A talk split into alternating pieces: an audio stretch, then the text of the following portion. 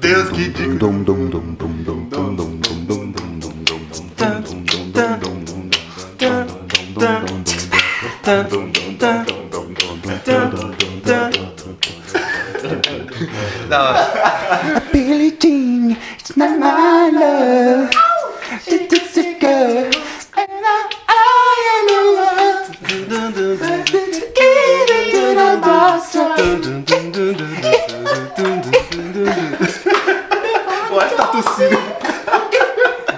É meu, é meu espirro. Pigarro aqui. Se você não sabe por que dessa abertura, logo mais você vai saber. Eu não sei se vou deixar, se eu vou cortar isso. Ah, ficou mó bom. Da hora. Fala galera, estamos começando mais um episódio aqui do Vagatal. Quem fala aqui é o Natan. Aqui é o Alisson. Aqui é o Isaac. Aqui é o Marco. E Quem tá preenchendo. Calma, mano. Precoce, outro precoce. Esse, esse nasceu de seis meses. É, é assim que a gente descobre os, os convidados que não ouvem os episódios. Exatamente. É, e quem tá preenchendo a vaga de hoje é o. Herbert. Aê! Ele Aê. ficou todo sem graça. Herbert, relaxa aqui. Você pode falar se você quiser. É, sem responsabilizando, é claro, pelo que você disse. Antes da gente começar, é, vale aqui alguns recados. O primeiro deles é, não esqueça de nos apoiar lá na Vaquinha, né? A gente tem um Por favor, por favor, tem, tem um projeto aberto lá no Vaquinha, não é um projeto, é um sei Uma lá, va- um- uma vaquinha. uma vaquinha Um incentivo. aberta na Vaquinha. É, você consegue acessar lá www.vaquinha.com. É, rápido, né? Procura. É, eu sou de TI, né, mano? Procura lá Vaga Tal, que você vai nos achar e você pode Atrasado. doar a partir de 25 reais. Aí os ouvintes que já ajudaram, vocês podem ajudar de novo, né? Cai salário todo Pode. mês. Não tem limite. Isso aí, não tem limite. A gente tem uma meta lá de 10 mil reais pra gente investir em nossos equipamentos, em infraestrutura aqui, para que a gente consiga crescer o nosso projeto. E nós estamos com uma parceria com a Essência Cosmético Vegano. É uma empresa que trabalha com produtos na linha, de- na linha vegana, 100% natural e sustentável. É, e você que gosta de se cuidar, existe uma maneira consciente de fazer isso. Cuide-se sem agredir o planeta. Busque a sua essência. Ó, o texto tá top, mano. Ele falou de forma natural, tá, gente? Eu falei de forma super natural. É, eu nem li, eu nem tava lendo. verdade. Mas é a parceria bacana aí, nosso é a primeira empresa que demonstra que acredita na gente. Se você tem um negócio, algum tipo de empresa, empreendimento e queira fazer parceria conosco e que a gente divulgue vocês aqui, Fala fica a com nós. oportunidade aí, ó. Manda, manda um salve aí, entre em contato com algum de nós aqui. E É a gente, baratinho. Baratinho, assim, nada mais que 400 reais por segundo, né? A gente tá bem moderado. Brincadeira. A gente faz um preço que caiba no nosso bolso. Verdade. Isso aí, é- galera. Mas é, vale lembrar também que quem for comprar lá na Essência, é falar que veio pelo Vagatalk, até para o pessoal lá saber que tá, tá gerando frutos, né, esse, essa parceria. Então coloca lá, independente de qual for a plataforma, se for pela Elo7, né? Elo7, WhatsApp, enfim, você fala que foi pela, pelo Vagatalk, que aí o pessoal fala, caramba, esses caras são embaçados mesmo. Verdade. É isso. Isso aí, então a gente tá com o Herbert aqui, que ele é o. Uh! É o maior fã do Michael Jackson. É, isso, isso Gospel. explica a nossa introdução, né? Agora tudo faz sentido. Cara, mas eu gosto dessa música. Eu, eu, eu vi um cara tocando ela no violão e aí eu tava tentando pegar. Não consegui, é muito difícil. Mas eu achei a música muito louca, assim. Eu tô descobrindo as coisas antigas tudo agora, tá ligado? Ah, Michael, Michael Jackson não é antigo. Lógico de que é, mano. Eu gosto muito. O já, Marcos- já, já tá no flashback do Michael Jackson. É, tá já entrou na. O Marcos foi lá em casa Ah, e a gente é ouviu umas legal. músicas do Michael Jackson lá. Ele botou uns lá que eu nem conhecia, velho. E é super famoso, todo mundo lá conhecia, menos eu. Ah, é que você não conhece. Então, Vou é, tocar, sou- de pôr aqui a playlist inteira, Só a gente vai cantar todas. Oficina G3 e Credo, Fernandinho só. Que gospel você. crente. E aí, Herbert? O Herbert. E aí?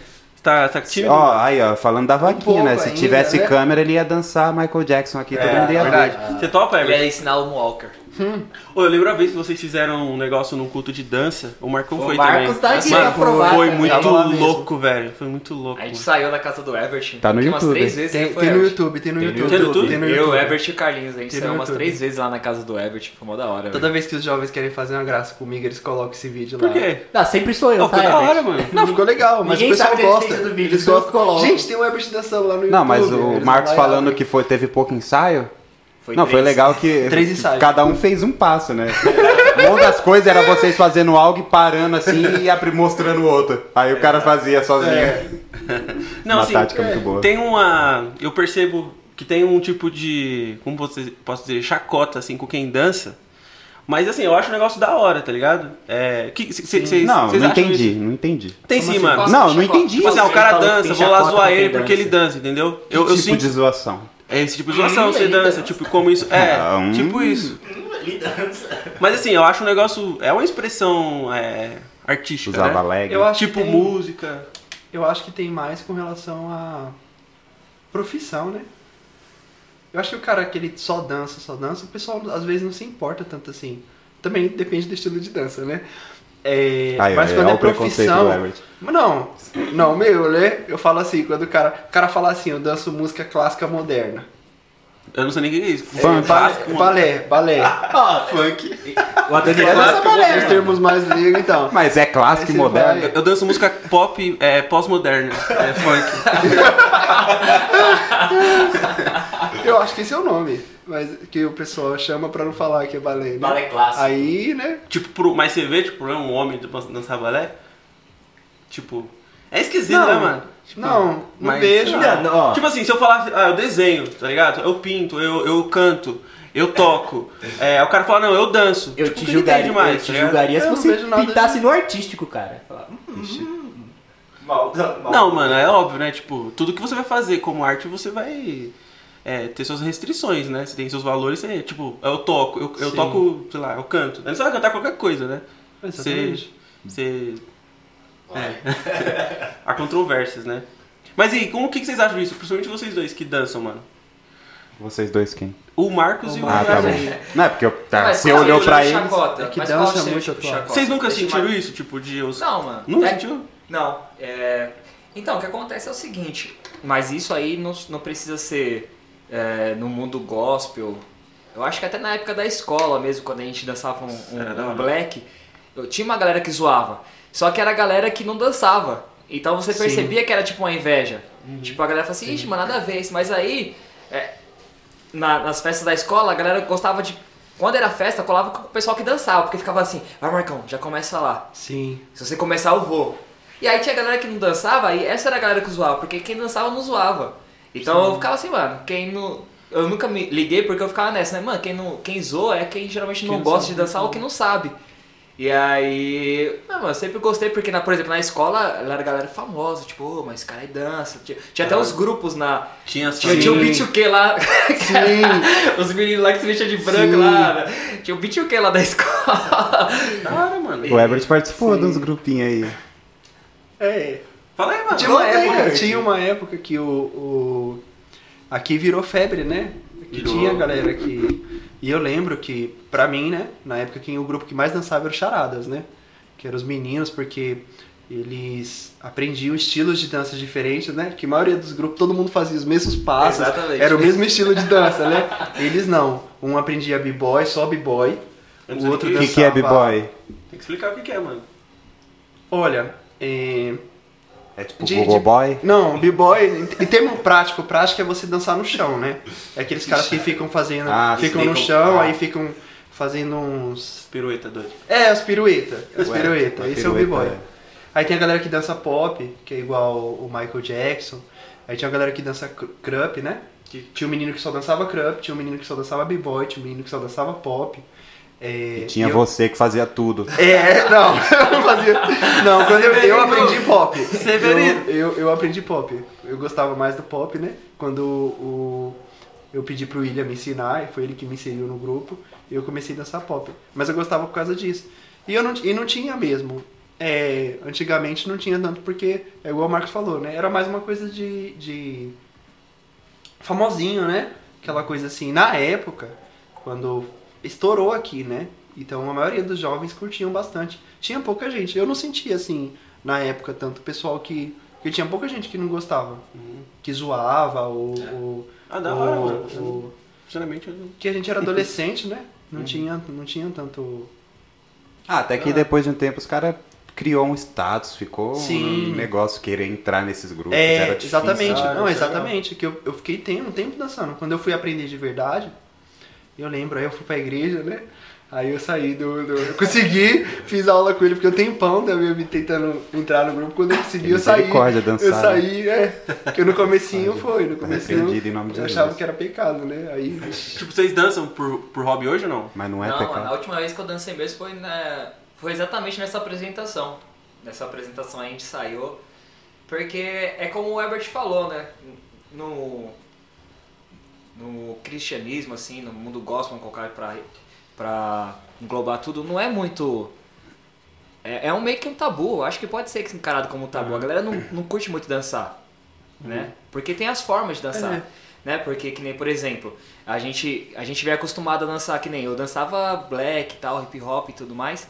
E aí chegava na igreja, é, não tinha os eventos que tinham, tinham músicas agitadas, mas era mais tipo, sei lá, um É mais, eletrônico. é, é mais pop, Sim. rock. É, então, não era Sim, muito o sim. estilo que eu dançava. Então aí, tipo, parei de dançar. Então foi uma coisa bem natural. Então, última Você sente eu... falta, tipo... Não, mano, não, não sinto. Eu, tipo, Foi vez liberto. ou outra, ve- vez ou outra eu vejo um vídeo de uns caras ensaiando, os americanos, eu falo, caramba, mano, os caras já estão nesse nível assim, porque os caras conseguem aumentar o, o patamar, né? Então eu vejo os caras dançando, eu gosto muito daquele estilo de dança, eu não, nem lembro qual é mais o nome desse estilo, que os caras, é, tipo, parece um robô e tal, mano, vejo os Robozinho, caras, robozinho. Mano, os caras Estilo dançando. esse conheço.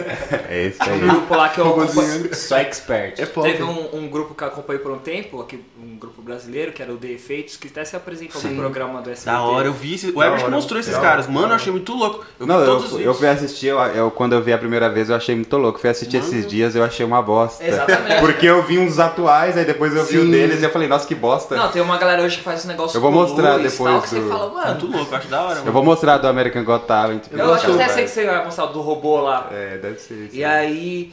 Então, assim, no, no, meio gospel não tem muito, muito isso, né? É, mano. Eu, eu fui depois conhecer um... Depois de cristão, depois de um bom tempo, eu fui conhecer o pregador Lu. Eu falei, caramba, mano, dá pra Ah, dançar um, o sim. pregador Lu Eu- nesse estilo e tal. Sim. Eu lembro uma vez que a gente foi numa comunhão que você estava organizando lá na casa do Altemar, você lembra? E eu achei muito louco aquilo, mano. Eu achei Sim. muito, muito legal, cara. Porque, tipo, a galera. O Isaac tava, eu acho, né, Tava. Isaac? A galera levou, tipo, umas músicas bem. Foi. É, bem agitadas, músicas dançantes mesmo, que nem Billy Jean, assim. Sim. Só que era mais no estilo eletrônico, eu acho. É. E a galera começou a dançar, mano. Tipo, Foi eu não danço, né? Mas eu achei muito louco. Tem um cara que eu não sei se vocês conhecem, o Jonas Madureira. Vocês já ouviram falar dele? Ele dança? Pra caramba, mano. Se eu não soubesse do que O cara você, dança um black. você ia falar, eu ia ter razão Não, então. do Alisson. Mas ele, ele, ele é um teólogo, um grande teólogo brasileiro, né? E ele reflete sobre, tipo, o que, que o jovem, ele tem... Porque, assim, expressar arte é algo que ocupa, né? Sim. Eu mesmo, eu gosto muito, tipo, de cantar, eu gosto muito de tocar, mas eu não... Eu não faria isso ministerialmente, assim, eu faço na célula, né? Mas, tipo assim, entrar no Ministério de Louvor, tipo, eu não faria isso. Mas eu gosto, é um negócio que eu gosto de fazer. Aí, foi nesse sentido que eu perguntei, tipo, vocês, vocês curtem dançar, tá ligado? Vocês fazem isso por, por gostar mesmo, sabe? Por hobby. Porque tem essa, esse imaginário, né? O Jonas Madureira explica isso, que na igreja, assim, ou o cara, ou ele vai ser, tipo, pastor, quando o jovem, né? Falando do jovem. Ou ele vai ser pastor, ou ele vai ser ministro de louvor, tipo. Não, Sim. não se explora outras coisas artisticamente falando pro jovem fazer, né? Aham. E... e É mesmo. eu queria que vocês- o que que vocês acham disso? Eu queria que vocês comentassem esse respeito. Não, não, é. Claro, Herbert. Ah, que- todo mundo, mano. Não, desculpa. O Herbert Eu também, tenho, inclusive. eu tenho, eu gosto, né? Bastante. E eu acho que hoje assim eu não faço por questão de tempo. Eu penso, sabe? Ah, vou investir, não, não estabeleço como prioridade. Nem de lazer, sabe? Porque às vezes eu tô assim em casa e meu lazer vai ser outra coisa, né? Difícil escolher dançar. Mas eu gosto, assisto bastante coisa de dança. É, é, quando os jovens vão, a gente faz, né? Põe uns louvor lá mais, mais agitadinho, um Tom Carf, um, e a gente dança. É, mas é, eu não gosto das músicas. As músicas, as letras das músicas que nós colocamos pra dançar, eu não gosto. É por amor. Mas é única e exclusivamente por causa da, da batidinha, né? Que é legal, então a gente Legal. curte, faz a Tom bagunça Carf, lá. queremos você aqui, hein? É, mas o. Eu não gosto. Todo mundo aí não Mas, gosta. é-. Mas assim, eu acho que com relação a ministério, eu acho que a dança ela tem dois desafios. É, eu acho que pra gerar comunhão ela é boa. Exato. É, Exato. mas eu acredito que a, é, a dança ela tem dois desafios. É, por quê? Quando eu dançava, eu dançava pra mostrar que eu sabia dançar. Eu não dançava pra pensando em público, né? Então eu dançava porque eu queria que as pessoas olhassem e falassem assim, nossa, como ele dança bem, Dança como ele cresceu, dança muito, nossa, aquele passo que da hora. Então, é, esse valor que tem na dança, quando a gente vem pro cristianismo, é, ele não existe esse valor no cristianismo, né? Então o ministro de louvor não toca para mostrar que ele sabe tocar, né?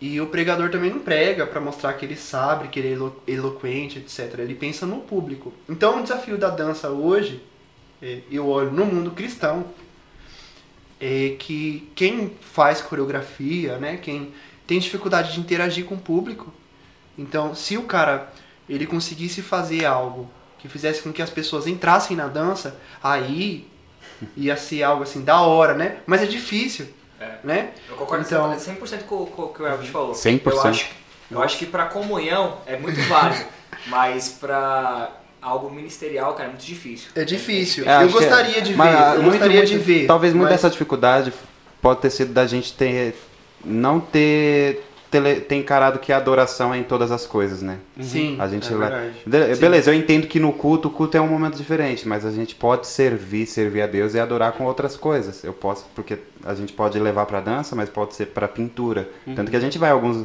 tem algumas alguns ministérios que eles foram pra esse lado e artisticamente, pô, os caras faz durante o culto eles pintam quadros. Sim. Giovanni se lembra? Quando até Não. eles pegaram você como exemplo? Mano, não, Ah, sério. sim, sim, Mano, lembro. foi muito impactante aquilo, cara. Sim. Não, exata, é não, sério, e, mano, e o, que, o que vocês não sabem é que eles- depois que eles me chamaram, eles Olha, foram, eles lembrava. foram lá atrás e perguntaram, ó, a gente sempre ora e jejua pra Deus falar pra gente escolher a pessoa certa. A pessoa que vai, que vai contribuir pro que eles fazem. E, tipo, Uhum. é o teatro, né? É uma, é uma forma de servir, é uma forma de. Sim. Conta de um pouquinho, mano. Acho que a galera que tá ouvindo não vai saber da o do que, que aconteceu, né, nesse dia. Ah, não, foi. aí foi, foi. A gente fez a conferência, foi em 2014. E aí o Giovanni C, a gente chamou eles pra apresentar uma peça lá. E a peça era refém. Muito louco. Então, então justamente, no começo ele- eles começaram a brincar com as pessoas, né? Então eles foram uma pessoa. Eu acho que ele- eles já chegam já já buscando, né, aquilo e a pessoa que vai servir pra servir com eles, né? Então eles já eles começaram a brincar com algumas pessoas. Chegava uma pessoa falava, ah, não sei o que, e, e você? Aí Sim. fazia uma pergunta. Aí fa- falava assim uma coisinha pra você falar rimando, né? Aí, aí chegaram, fizeram comigo, aí eu falo, nem lembro o que é, qual a pergunta que foi, acho que eu falei, ah, parece uma menina. Aí alguma coisa assim. Aí eles foram lá pra frente, aí eles se reuniram assim, eles foram e me, me puxaram depois lá pra frente e me colocaram uma roupa de palhaço e fizeram participar do negócio. Foi muito da hora. Foi legal mesmo. Só que aí nesse momento, antes de colocar a roupa, eles levaram lá pra, pro fundo e falaram, né? Ó, a gente sempre tá jejuando, tá orando pra gente sempre escolher a pessoa certa, a pessoa que vai vai levar as coisas na brincadeira, que vai participar, que vai que vai fazer o negócio fluir, que vai fazer acontecer, né? É mesmo, mano. Tipo, parando pra pensar, das pessoas da igreja, tipo, o cara que mais se encaixava. Tipo, é você, você é muito brincalhão e tal. Sim. Foi muito. Não, e pra, e muito- pra participar ali, de colocar uma roupa daquela na frente de todo mundo É, no então, evento. Sim. Eu mesmo ficaria muito Eu achei. mano. Não, mas eu gostei pra caramba, foi muito É, legal. então, não, isso que eu tô falando, foi tipo a pessoa certa mesmo. Só foi muito Sim. inesperado, assim. Se eles me avisassem antes, eu me preparava melhor. É bom, pô. Mas aí a ideia é que, que durante eu fizesse coisas que fizessem as pessoas rirem. Pra aí no final eles falar, ó. É, eles con- contavam a história e tudo. Aí falou, a gente pegou um de vocês Nossa. e ele se perdeu e vocês só riram. Foi, mano. Foi um soco no E estômago. foi mó, mó da hora. Então aí a peça refém é a Foi segunda melhor deles. Então, mas eu, eu- eu- só voltando na minha pergunta, foi no sentido, não no sentido só ministerialmente, sabe? Mas tipo, como hobby mesmo, sabe? Como lazer. É, e até, por exemplo, é, você, tipo assim, vamos gastar tempo com, por exemplo, com outros jovens cristãos, né? É, com arte, entendeu? Fazendo arte, produzindo arte. E, Sim. E, e que essa arte glorifique ao Senhor. Não precisa ser, tipo, ah, uma peça de teatro que você vai apresentar na igreja, entendeu? Nesse sentido, Sim. assim, da dança, entendeu? Se vocês não... Até pensar, né? Sei lá, eu sou cheio das ideias, mano. Não, mas é, É que Até pessoas falaram sobre o podcast, assim, que, que a excelência é, É, algo que podcast glorifica Deus. excelência. A ele- a É, excelência. sim. Não que a gente vem aqui a gente a gente fala sobre Deus, a gente só vai falar, ah, vamos, vamos abrir a Bíblia aqui. Hum, irmão, que o seu dia seja abençoado, você que está ouvindo. Não, cara. Eu vou colocar isso como introdução do episódio. Mas aí. Mas aí da gente, tá, fa- da gente ter investido, da gente tá fazendo bem, da gente tá correndo pra melhorar as Sim. coisas. Cara, isso é excelência. As pessoas É. vão ver e vai falar, pô, os caras é crente, os caras estão fazendo negócio bom. Exatamente. sim. Tipo, o, o cara que é E cristão. eles não vão não estão falando só de Bíblia, estão falando da Isso, vida, é, da- do mundo. Estão refletindo. Estão falando, aí. cantando Sim. Michael Jackson. É, é nesse tipo de coisa, sabe, que eu falo assim, de dançar. Porque eu acho que a gente perde, mano, sabia? Eu acho que Sim. Ah, isso acaba querendo não. é, criando essa percepção, até da, da, da chacota, de demonizar no sentido, entre aspas aqui, a dança. Entre aspas, não, as pessoas fazem isso. É, então, falar assim, não, não pode, não pode. Mas, cara, é arte, mano, sabe? Eu acho que tinha, por exemplo, fazer um, um evento de, de, de casais, por exemplo, e os casais dançarem, entendeu? Eu Sim. acho que. Mas até, falta. até a música, né? A mesma a coisa. música, é. Sim. Não, eu, eu, pra, na igreja, essencialmente, no momento de culto, tem que ser aquele tipo de música. Isso, é. Que fala de Deus, sobre Deus, pra Deus. É, é um momento de, de adoração mesmo, assim, e genuína. Mas, mas nada impede, cara, de sentar e a gente compor música sobre relacionamento, sobre, sobre, sei lá, sobre a árvore, sobre o céu. Sim. Simplesmente, só a música. Cara, isso aí. O Ebert, ele é um. Embora não pareça, né, ser muito culto, assim, um cara intelectual. É sim, mano. Mas ele Mas, faz tipo, letras. Acabou com a minha imagem. né? Não, Não, mano. E, e, tipo, você tem bastante veia artística, né? Você acha que você tem. Eu acho que você tem, mano. Tipo, na bateria você toca muito bem e tal. Verdade. É, mais ou menos. Só mais ou no menos. violão aqui não. Mais ou menos. Não, eu, eu, eu toco violão, toco bateria, Gordo, né? é, gosto de música. é, teve uma época que dancei, é, gosto bastante. Sim, acompanho algumas coisas. Ar- música, eu gosto de fazer, mas eu não acompanho tanto. Agora dança eu acompanho. Acompanho mesmo. Tipo, Les Trees, Ah, é, O que, que é isso? é. é um grupo. É, são É um grupo. Dois, dois irmãos gêmeos. Eles dançam Os pop. Tipo Beyoncé. Gabriel. Eles dançam já- pop. É. Os dançarinos da Beyoncé. Dançarinos da Beyoncé, exatamente. Eles, pra mim, eles são os melhores. Hoje, que pelo menos dos que eu vi, eles são os melhores. Vocês já Os dois são os melhores. já. São, são muito bons. É, gosto bastante. Então, é, gosto de arte. É verdade o que você disse, né? É, eu acho que, acho que assim, a, a igreja, ela, a mentalidade das pessoas vai amadurecendo, né? Com o tempo. E isso é uma coisa que a gente tem que pensar, com certeza. É, envolver os jovens com a cultura, né? É, isso tanto dentro como fora da igreja. É, é, nossos cultos têm que ser culturais, né? E fora da igreja também a galera tem que ser, tem que né, investir em cultura, sim, com certeza. Isso aí. Isso aí, galera. Não, mano. Fala um pouco da sua profissão. É uma profissão bem. Bem Diferente. diferente, é. É você é o único tradutor. Ele é letras. Essa Não, letra o cara é tradutor, Ele é mano. letrado. Ah, desculpa, Nathan. Como que escreve essência, velho? Sem, sem. essência? É, os caras estavam me zoando. Soletre essência. Valeu. Nossa, velho. Moralizar, não, Você vai me pegar, não, não, não. Aí você Vai, me quebra, né, cara? Essência, velho. Quer dizer, Não, pode falar da sua profissão. Depois Tá, tá, eu tá. te mostro aqui, aí você Eu sou, eu sou. Eu trabalho com tradução. Sou bacharel, né? Em letras, fiz o curso de letras. É, a faculdade que eu fiz, é, o curso lá é focado em tradução e interpretação. É, eu cheguei a trabalhar, não trabalhar assim de forma formal, né? Registrado bonitinho. Mas eu cheguei a prestar alguns serviços de interpretação pro Einstein, né? Pro Hospital Albert Einstein. Ah, achei que era. Foi. Tá pega, Não. o Albert. Né? Já A gente traduzir, ele volta no Não tempo. oficial, não Os negócios de oficial. teoria da É o bichão relatividade. Não, não, não. É... é, E hoje eu trabalho com tradução, mas eu trabalho com tradução de textos jurídicos, né? Então, eu trabalho numa empresa de chato. tradução lá na Paulista. É legal, é legal. Eu gosto de, de, Falou jurídico. de formalidade, é mais... Não, e o Ebert, pra lembrar que tá mantendo o padrão aqui. Agora só a gente que não reprovou participa É, a gente do começa a Vagatal. partir de hoje. Acabou esse negócio de É, baixo porque- nível. Você repetiu não, né, Herbert? É porque, é, é, se o Ebert, só pra te informar, Ebert, todo Sim. convidado aqui falou que tinha repetido pelo menos mais de duas vezes o ensino médio ou fundamental. Agora a Entendi, gente já tem entendi. o Abinadab e você que, ó, Entendi. passaram direto. Formação Mas- superior. Mas, cara, assim, eu entendo alguém que decide fazer direito pra ganhar dinheiro. Eu entendo alguém que falou, pô, fazer medicina. Continua que vai chegar na parte que Mas- me toca. Pra que fazer letras? Quem fala, pô, Não, Olha, é da cara, letra da hora, não faz nem sei. sentido. Fala aí, Herbert. Ah, Olha, cara, é, tem que gostar, viu? Tem que gostar. É, e pior que letras, embora professor, o pessoal reclama, não sei se. Vou falar de professor não, né? Eu falo. Falar de Ser professor, professor. não, porque. Tá louco. Mas o professor vive reclamando que tá ganhando bem, mas que tá ganhando mal, né? É, mas tradutor, também a coisa não tá muito fácil não, viu? Confesso que. Você tem vontade Mas de trabalhar na assim, Netflix? Como É, não? Um tanto é, de coisa é, aí pra traduzir. é, acho que com o passar do tempo, né? Você cresce na carreira e você cons- consegue tirar um dinheirinho. Mas não tá é uma difícil profissão que vai acabar também? Porque a inteligência artificial consegue traduzir as coisas Sim. rapidamente. Então, é, pode acabar, mas só pode acabar se existir inteligência artificial. Mas já existe.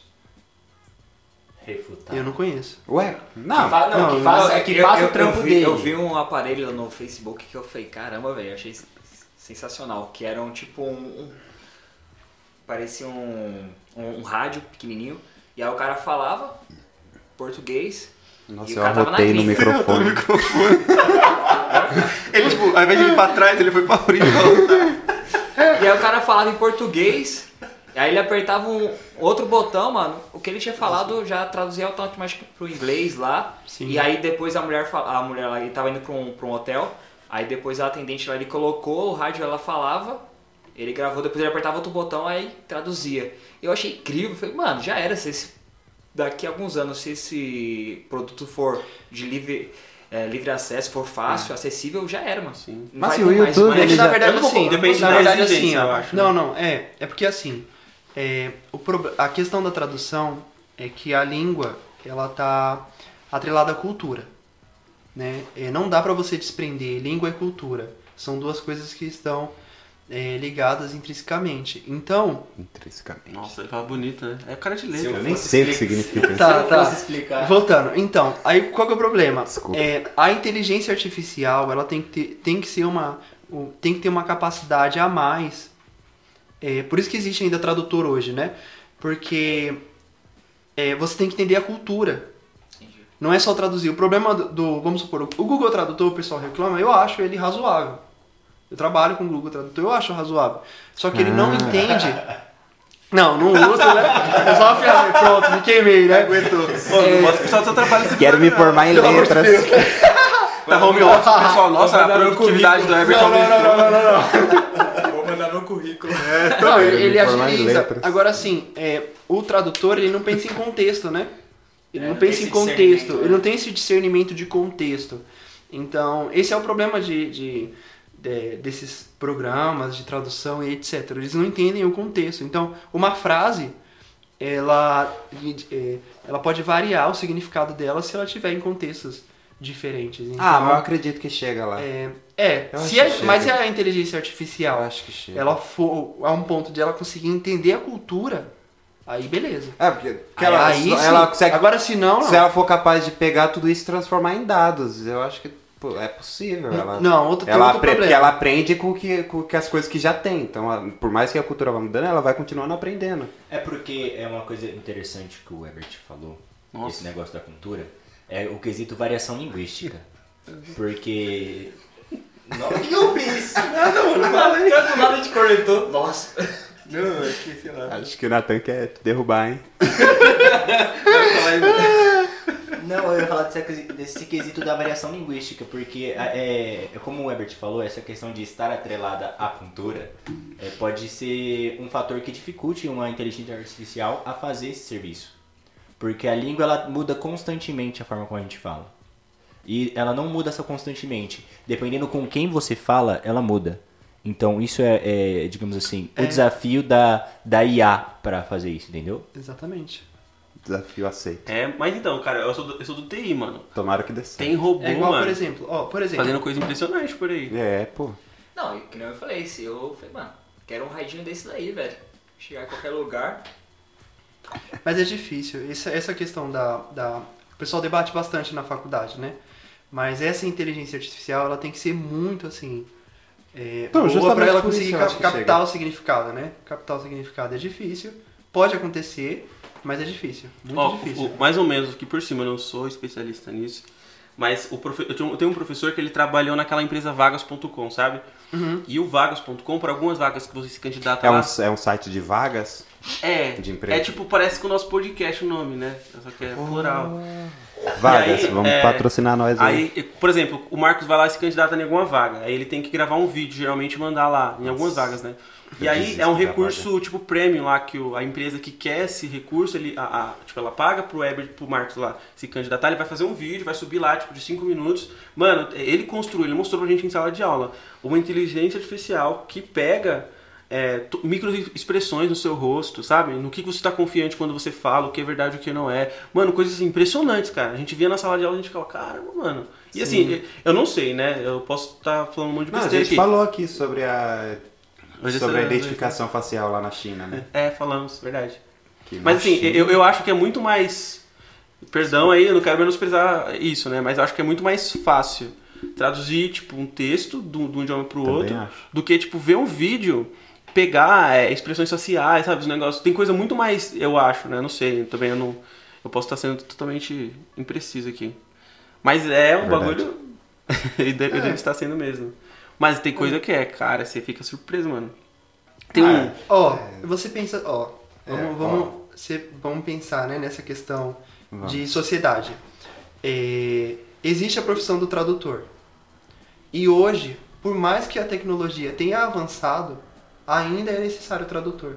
Você, Mas por não exemplo, tanto quanto era antes. não tanto quanto era antes, com Então, certeza. tende a diminuir. Como tende a diminuir. né? É, mas aí você pensa, por exemplo, ó, criaram essa tecnologia, né, de reconhecimento facial, mas ainda não tem. Não tem um, um- um programa, porque, por exemplo, é, não, não, teria, não, não existiria nem a necessidade da empresa de tradução se esse programa fosse feito, né? Fosse, né? Já- É, mas não tem. Todo, todo programa hoje que existe, que a gente dispõe, por mais né, é, bom que ele seja, mais qualificado que seja, é, ele não substitui. Ainda precisa do cara lá por trás fazendo, por causa dessa questão da cultura. Eu, eu, sinceramente, o programa não eu, consegue. eu acho que já existe capacidade de fazer isso. Eu Mas acho que existe, mas eu acho que tenha- eles seguram por causa tipo, que vai causar um, é, um grande impacto econômico aí no, no mundo inteiro, na verdade. que tá? Tipo, tem uma tem um profe- um- uma palestra que eu vi lá na empresa e o cara ele tava comentando o Google, mano. É tudo que a gente hospeda no Google, tipo nossos e-mails, é, os vídeos que tem no YouTube, tudo lá, tá à disposição do Google, cara, pra fazer teste. E É base de aceitou. dados pra ele fazer o que ele quiser. Aham. Então você acha que os caras não fazem, mano? O- Os caras fizeram aí o computador quântico, mano. O computador quântico. Da hora, Um né? negócio praticamente prevê o futuro. O professor na faculdade estava dizendo lá as capacidades que o negócio tem. Então, mano, eu acho que qualquer, qualquer profissão, na verdade, por É, mais tá. complexa que ela seja, Não tá É, são expressando- ela pouquíssimas vai as profissões ser que não- substituída por, por, por robôs, mano. E aí. É, eu lembro, cheguei, acho que pouquíssimas profissões. Que profissão você acha que não. Acho que tipo a principal, vai. Médico dá pra. Dá pra Não, mano, pra- não médico, médico. dá pra automatizar. Dá. Mas eu acho que enfermeiro não. Porque o enfermeiro ele envolve um cuidado, ele envolve algo mais pessoal. O médico é só um diagnóstico, cara. Porque o enfermeiro é que segura a pessoa e leva a pessoa. Mas o médico ele só olha lá o resultado e fala: "Ah, é isso. Pô, isso o Excel faz. Dá pra fazer no Excel agora. É. Primeiro, primeiro socorro. de ônibus. Eu acho que até enfermeiro, mano. Motorista de ônibus, Você falou pra falar fácil. uma? Não, o quê? De não, não automatizar. Como não? É a coisa mais fácil de fazer. É, por que não tem? Aqui no Brasil. Ué, mas tá, já tem carro É assim, máfia já estão dos- começando. Não, já, motorista de ônibus. mas já tem ônibus que não tem motorista. Aonde? Aqui no Brasil. Aqui no Brasil. pelo Olha amor de o, pa- Deus. olha o, seu parâmetro, Marcos. Ah, Brasil, fácil. mano. Nossa, É, mas é fácil. Se o Everett vai perder emprego, você acha que o motorista de ônibus não? O cobrador já perdeu. É. O bilhete único acabou com o cobrador, mano.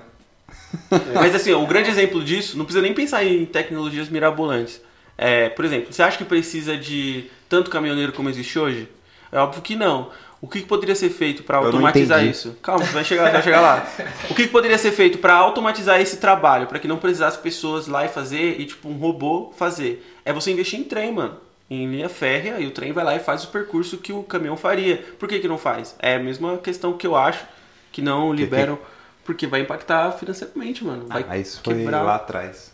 país. É, até hoje, na verdade, né? Tem um monte de coisa aí que o pessoal não deixa liberar. O Uber, por exemplo, né? Quando veio aqui pra São Paulo, o prefeito na época, não lembro quem foi não, Haddad.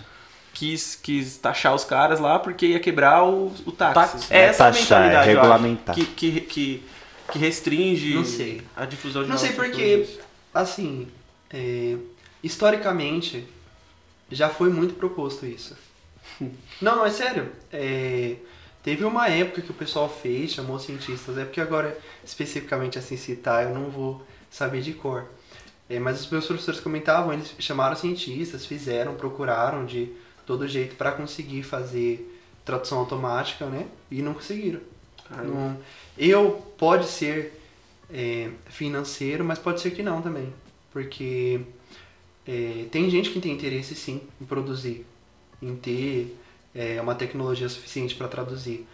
É, mas é isso que eu disse, né? O problema é, é que é um, um- é, vamos supor, se a gente vai falar de literatura, tradução de literatura, a gente eleva muito, muito a necessidade do, do ser humano. Literatura é uma tradução extremamente difícil. E cada tradutor, eu vou pegar um poema e eu vou fazer tradução. Você vai pegar o poema e você vai, vai fazer a tradução desse poema. Eu vou, eu vou traduzir, eu vou colocar coisas totalmente diferentes do que você colocou. Porque. é, então imagina, né? Como que a gente vai transformar isso em computação? É muito difícil.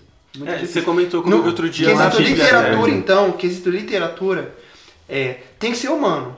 Uhum. Se for possível criar uma, uma inteligência artificial que seja humana, perfeito. Assim, Um que tenha a capacidade Raciocinar. de, de raciocinar como o ser humano tem, aí sim. Se não, medo. Principalmente, Ah, vamos supor, ó, você vai falar assim de é, texto técnico, é, bula, né, de remédio, é, você vai falar de, de textos jurídicos, coisas que são técnicas. Isso o Google Beleza, faz. é possível fazer. Aí é possível fazer. Se o texto for Ah, técnico, então você vai perder emprego, porque o seu é jurídico. Se lascou. depende, né? Mas aí tem que ser a tecnologia tem que ser muito boa. Agora, se a gente vai falar de literatura, aí já tem que ser uma tecnologia extremamente avançada, Você falou- ser humano. Você falou pra mim outro dia lá na, lá na porta da igreja do, da Bíblia até, né, da tradução, tipo, que não é Sim. feita palavra por palavra. Sim, Comenta aí um pouquinho, tem, acho que tem a ver com o que você tá falando. Sim, exatamente. Ao você pensar, a gente tem um texto original em grego, né? Em grego, em hebraico, né? E você vê que é, cada tradução muda. O cara ele faz, às vezes é a mesma pessoa, muda o ano, muda. Ele é, faz 95, ele escreve uma coisa, em 96 ele, ele escreve outra coisa. Se a Bíblia Então muda. assim, é, não, não é que a Bíblia muda, o texto original tá lá, né? aí Não, cortar não, essa parte. não, não. Não é que o texto original tá lá, mas quando a gente vai falar de tradução, eh, até esses textos, às vezes, que parecem objetivos, eh, eles acabam mudando. Eu pego um texto de hoje, lá que o cara produz no- nos Estados Unidos, e eu vou traduzir, você vai traduzir, até texto técnico, fica diferente. Uhum. É diferente. Porque assim, ó, quando você vai falar de tradução, é, é difícil você. Tem muitas coisas que não existem equivalentes. Uhum. Mano, eu, eu percebo isso, tipo, eu tentei ler um tempo atrás um livro chama é, é Irmão Karamazov, eu acho. Irmãos Não, Karamazov. entre entre é entre como é que é? Crime e Castigo do Dostoiévski. legal esse livro aí. Entre a cruz e a espada. Mas é o mesmo, é o mesmo escritor, por isso que eu confundi. O, e, e é um, o cara ele é um filósofo russo. É, é muito louco assim, a ideia dele, né? Eu já vi alguns, é, alguns resumos assim sobre a filosofia do cara. Ele foi, ah, vou tentar ler o livro. E é, uma, é um romance e tal, é um livro que não é. Tipo, é fluida a história. Mano, mas é tanta referência à cultura é, russa que eu não. Mano, eu, eu não sei o que, que é. Sim. Eu cansei, tipo, eu não consegui ler. Tipo, aí eu acho que na hora de traduzir, teria que ter essa preocupação, né? Tipo, o Sim. leitor brasileiro não é acostumado com, por exemplo, objetos que só existem lá na Rússia. Que eles narravam, tipo, ali entrou no apartamento, ele pegou tal negócio. Mano, o que, que é isso? Sim. Sabe? Tipo, É, meio que contextualizado. Não sei se isso acontece na tradução. Acontece. muito, muito, Você vê muito. muito isso em legenda de, de série, né? Sim. Que tipo assim, ele vai falar um refrigerante gringo, o cara bota tipo Dolly, tá ligado? Pra- Nossa, Não, mas esses, não, que, esses que adaptam também fica engraçado, Não, né? é Igual exagero, é o exagero. Brooklyn Nine-Nine. Que o pessoal fala, o cara, o Eles tradutor, ele adaptou muito. Então, tem uma hora que o cara fala da Ivete, mano. O cara cita lá, não, É. igual a Ivete, não sei o que. Eu falei, Não, eu achei nunca que o cara péssimo. no original Pode- falaria pode da crer. Ivete, né? Não, então, e, e é legal, tipo assim, eu tava vendo no, no Não é filme legal, não. muito antigo. Acho que é, tá dando, tá dando onda o filme. Aí eu. Muito antigo. Não, é. Achei que você ia falar Charlie Chaplin. né? Não, é antigo, um cara. filme do ano passado. Não, deve ter uns 12 anos o filme, mais ou menos. Ah, No começo da animação, tipo, é uma expressão besta, tipo, o cara tá com o bagulho no outro, ele fala, taca a mãe pra ver se quica. No inglês é um bagulho muito nada a ver. Sim. Aí Não, é ele, difícil. A família brasileira. É difícil. É igual. É, tradução, existem muitas variáveis. É, uma delas, por exemplo, é que você pode traduzir o sentido do que a pessoa disse e você pode traduzir palavra por palavra. É, tradução palavra por palavra é difícil de entender. Tradução de sentido, às vezes, é interpretação. Por isso que eu tô falando que precisa ser humano. Porque Você a interpretação, a interpretação varia. Às vezes eu, eu, eu, eu vou ver a tradução e vou falar, nossa, ele trouxe o significado do, do que o cara disse. O outro cara vai olhar, você vai olhar e vai falar assim, nossa, eu acho que ele não falou o que, o que ele falou não tinha nada a ver. Mas você vê que a inteligência artificial ela pode evoluir. Que no começo o Google Tradutor ele era isso, ele fazia palavra por palavra. É, por isso é. que ninguém usava. E hoje não, você põe uma expressão, ele, ele, ele traz a expressão Sim. correspondente. Não, ele Sim. não traduz aquela, aquilo lá palavra por palavra. É, mas então, ainda assim. você vai perder seu Não, mas emprego. ainda assim. É, até O único ó, que não vai perder a gente aqui é o falar, Natan. ó, termos de Google Porque é ele que vai fazer a gente perder o emprego.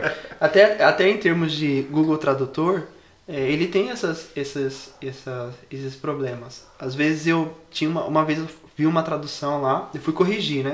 Eu fui revisar uma tradução de uma pessoa. E ela tinha jogado no Google Tradutor, né? Nossa. E aí tava lá, tipo, é, tava escrito em inglês lá e-mail, e tava o endereço, tava dois pontos e o endereço de e-mail na frente. A pessoa jogou no Google e apareceu correio. Aí a pessoa escreveu correio, dois pontos e o endereço de e-mail. Ah, mas aí é alguém que não quer Tá trabalhar, entendendo? né? Não, isso Não, é sim. preguiça. Eu Não, tô dizendo até assim, eu tô dizendo, Nem em mas, português eu mas é isso que eu tô dizendo. Agora você percebe? A máquina não viu. Não, ela a máquina e-mail. tava escrito e-mail, pon- traço, e-mail, dois pontos, e o e-mail da pessoa e a máquina traduziu por correio. Mas, isso- ah, mas aí, é, pelo menos esse caso, é fácil ensinar a máquina a falar É, que... é fácil, Herbert. Não, sim, mas eu tô falando, ainda, olha, você vê. Eu vou o- fazer você nós desistir da sua em- profissão Agora hoje. você pensa, ó, nós estamos em 2020. Tá entendendo? Tá 2020. cedo ainda, mano. Mano. Calma. E o Google Tradutor errou isso. Mano, É, mas eu acho que tem muito então, é, é, eu entro Só por você- você falar um erro simples, Ma- é um erro simples de que dá pra corrigir e É, dá pra E você melhorar. tá falando de uma tecnologia, tem tipo, tem outros tradutores. É, o mais Não, simples, mano, eu né, acho que o Google Tradutor. é o mais poderoso, mano. O Google é Não, a empresa é- mais poderosa é- do Não, mundo, tem mano. outros. Não, o Google, Tem não o Google tem Tradutor. Tem outras Tem ferramentas. Eu falo isso porque na faculdade de letras, pelo menos na onde eu Desculpa aí, fiz, pessoal de TI. da faculdade de letras a gente tem aula sobre requisitos profissionais, né, sobre as profissões de um de um estudante de letras. E aí a minha professora falou que quando você faz tradução, você não traduz só tipo você e o papel. Você tem ferramentas é, digitais que você usa para traduzir um texto. Então tem tipo um tradutor é, 2.0, que ele é mais forte do que o, o Google, entendeu? Entendi, É, entendi. Então, mas é o que eu falei. entendi. O aspecto humano, ele é muito necessário porque existem muitas variáveis. Essa é simples. Mas aqui eu citei, É, sim, né? claro, você eu- pode traduzir eu- por palavra por palavra, você pode traduzir contexto. Às vezes o cara adapta. É, tinha um livro, que- uma literatura que o pessoal costumava falar, um, um tradutor fez e ele traduziu no sentido de- do cotidiano de uma pessoa que vive no sertão.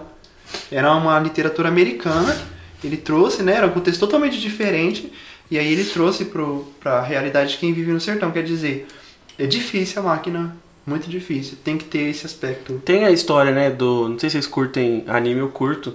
Que o pessoal foi fazer a dublagem do anime One Punch Man. E Uhum. aí eles contextualizaram muitas Bem falas, né? Tipo, pra cultura brasileira. Sim. E aí a galera curtiu pra caramba isso. Porque Então. faz sentido, né? Aí, É. tipo, ele faz um trocadilho em japonês lá, faz sentido lá, que não faz É que, sentido. é que a dublagem no Brasil ela tem, ela tem essa cultura de abrasileirar. É muito a legal dublagem. Isso é legal. Eu acho da Isso é legal. Tem o. A, a- Chiquinha falando que torce pro Corinthians. É, o Chaves. Chaves que quer ver o filme do Não, ó, eu acho que o Chaves é um dos maiores responsáveis por fazer isso. Que se ficar falando América do México não ia ter graça. Exatamente. Ficar falando os times ruins lá. Então eles trouxeram pro, os personagens brasileiros. A brasileira. Vamos pro litoral de São Paulo, Acapulco. Acapulco. É, o passante. Caramba, velho. Pô, você, você tem vontade de trabalhar na Netflix, alguma empresa assim de streaming? Tipo, tá surgindo aí Olha. na Disney também. Não sei. Até em jogos, né? Eu tenho Não sei. Jogos, é tradutora, verdade. ela, ela Eu- trabalha na área de jogos, ela Jogos. curte pra caramba, velho. É que assim, como eu sou novo na área, eu tô curtindo o que eu faço, né? É, É que eu. Esse, Que é só pôr no Google Tradutor. Não, não é por tradutor, não, não, não. Você disse, cara. Você acabou de falar é, o correio. Não, eu disse que eu uso como ferramenta, eu vou pra agilizar o serviço, mas não é minha, minha fonte de. Aí vocês me queimam, o cara vão vão mandar embora, vão mandar embora, né? Eles não vão ouvir, não, tem ninguém ouvindo isso aqui, não. Só não podcast, mandar pro seu chefe. Me mandar embora, né? É. Do que, que a gente tava falando? Sobre se você tem vontade de trabalhar na Netflix, Amazon, Sim, então. Prime, né? É, tenho vontade, tenho vontade. é, até porque, né, quem não gostaria, hora, né, né? de trabalhar fazendo. Porque Assistindo. vira se tornando, né, assistindo, se tornando entre- entretenimento, é, Nossa. é, série, cara. Ozark é top. Trabalhar na Netflix traduzindo série com certeza. Com certeza eu gostaria, sim. Netflix, fica a dica aí, ó. Netflix, queremos vocês aqui. Contrata o Herbert aí. Manda o currículo. Eu tenho e-mail, rh.netflix. Cara, eu trabalhava num prédio do lado do, do prédio da Netflix, lá em Alphaville. Aham, Deixa um currículo seu lá depois. tá bom. É em beleza, Alphaville. beleza. Tem um escritório lá. Nossa, os caras devem ter escritório tudo que é canto, mano. Sim. Mas é legal, eu acho que essa profissão de, de tradutor é, é bem legal. Mas você, você vai contar o porquê que você fez letras? Olha, é, Olha, eu entrei na área de forma meio inocente. Não fui. Lembrou o Natan. Falando em inocência, né? Não tem como. Então, eu gostava, né? Eu gostava de. Eu queria fazer ciências sociais. É, aí eu li uns livros, pesquisei algumas coisas. Falei, não, vou fazer ciências sociais. Aí fui pra faculdade, não gostei. Aí saí, e eu sempre gostei de português, né? Bastante. E eu queria aprender inglês, mas eu gostava muito de português. Eu falei, quer saber, eu vou tentar letras. Mas eu não fui lá, pesquisei, falei assim, nossa, o que, que trabalha um profissional da letras, né? E eu descobri na faculdade. Eu cheguei lá, aí eu vi, não, tem bacharel de tradução, é, você pode trabalhar com interpretação, tradução, você pode lecionar. E aí na facu- no, durante o curso eu descobri, eu, eu gostei muito, né? Me apaixonei pelo curso, decidi ficar. Mas quando antes de entrar na faculdade não foi algo assim. Eu acordava, falava, nossa, vou trabalhar com tradutor. Não, eu. Não, acho que ninguém o pensa curso- isso, né? Durante E- o curso eu fui descobrindo. E qual era o seu nível de inglês antes de entrar na faculdade? Nível Google Tradutor. Não, não, de verdade, de verdade, de verdade. Se você chegasse, né, no meu primeiro dia de aula e você falasse assim, good evening, eu não Falava sabia do que saúde. estava. De verdade, eu ia falar saúde. Tá me De xingando. verdade, eu não sabia. Caramba, Sério, eu não tô então zoando, eu não tô zoando. Quem eu não é sabia. esse? Eu sou Herbert. É, exatamente. Se falasse assim, good afternoon, você tá falando, eu não, eu olhava assim, foi difícil. Primeira, primeira, primeiras fases aí do meu curso de A sua leitura já tá fluente já inglês? Ou não? leitura. É, Tá, tá bem, pega tá um livro bem. assim. E como eu nunca fiz teste, né, eu não... Mas sim, eu, eu tava lendo Lar- Nárnia. Caramba, inglês? É, tava lendo Nárnia em Não, é inglês. português mesmo. Tava lendo Nárnia em inglês. Da hora, mano. É. É que na verdade, assim, é, hoje eu tô com a leitura um pouco viciada, né? Porque eu sempre vejo o mesmo, o mesma, O mesmo tipo de texto. O mesmo tipo de texto. Então, às vezes, eu fico mal confiante, né? Nossa, eu tô arrebentando, meu inglês tá excelente. Porque eu sempre vejo a mesma coisa. Aí, quando eu mudo um pouco, eu vou pra uma literatura, eu vou ver um outro es- estilo de texto, eu tenho um pouco mais de dificuldade. Quando não tem Mas algo é que por- envolva armário, leão, aí você fala, caramba! Traduzir aqui uma receita. Então, aí é. Mas é. É, é, eu é igual, por exemplo, ó, você é fluente em português. Mas existem assuntos que se você for é, ler, você não vai entender. Sim. Tipo os irmãos Ou na área da culinária. É, na área da culinária, um, um- isso não se refere necessariamente a você ser fluente ou não, né? É se você tem Calma. contato com o assunto, né? É, é engraçado porque tem aquele Mário Vergara, né? Uhum. Que ele falou assim, ah, teve um, um, um vídeo dele lá que eu vi que eu achei muito interessante. E aí eu acho que exemplifica muito isso que o Herbert tá falando. Que ele, fala, ele fala assim, qual é o seu nível de inglês? Você se considera um cara avançado? Se você é um cara avançado, então me, me responde. Como você falaria concha de feijão em inglês? Eu falei, mano, bagulho mal básico. Sim. É, então, verdade. É igual, ó, por exemplo, lá na empresa, é, já, che- já chegaram textos lá, eu trabalho com isso, né? Vejo todo dia. Mas já chegaram textos que em português eu ia fazer versão para o inglês do texto, e em português eu estava lendo, e eu não tinha noção do que, que ele estava falando. Nenhuma. Eu estava lendo em português, e eu não estava entendendo o que ele estava querendo dizer. Então, é, tem, é difícil, né? Você tem que se familiarizar com o assunto. Não é só questão de você saber falar a língua em si, né? Na área jurídica ainda, cara, você é louco. É quase impossível. E, ah, desligou isso aí. Mano, voltando a falar daquele assunto de, de fazer, né, traduzir um negócio pra quem for ler e compreender. Eu lembro de uma história que eu vi, acho que foi no, no seminário aqui na nossa igreja, de um cara, de um missionário, que ele foi pregar para um... Convidaram esse missionário para pregar para uns índios lá e tal, que nunca tinha tido contato com o evangelho e tal. E aí o missionário, tipo, tinha o missionário e tinha o tradutor. E aí o missionário falou assim, é, quando Abraão, é, falou alguma coisa assim, quando Abraão saiu da terra dele lá, não sei o quê, aí o tradutor ficou falando, ficou traduzindo, ficou, ficou, ficou, ficou, tipo, cinco minutos traduzindo. É, Aí o missionário falou assim, cara, eu falei com você uma frase de, de cinco segundos, que você tá demorando tanto tempo pra traduzir. Aí ele falou assim, é porque ninguém aqui conhece a história de Abraão. sim. Então não faz sentido nenhum o que você tá Foi dizendo. acho que foi o Bruce Sim. Olson.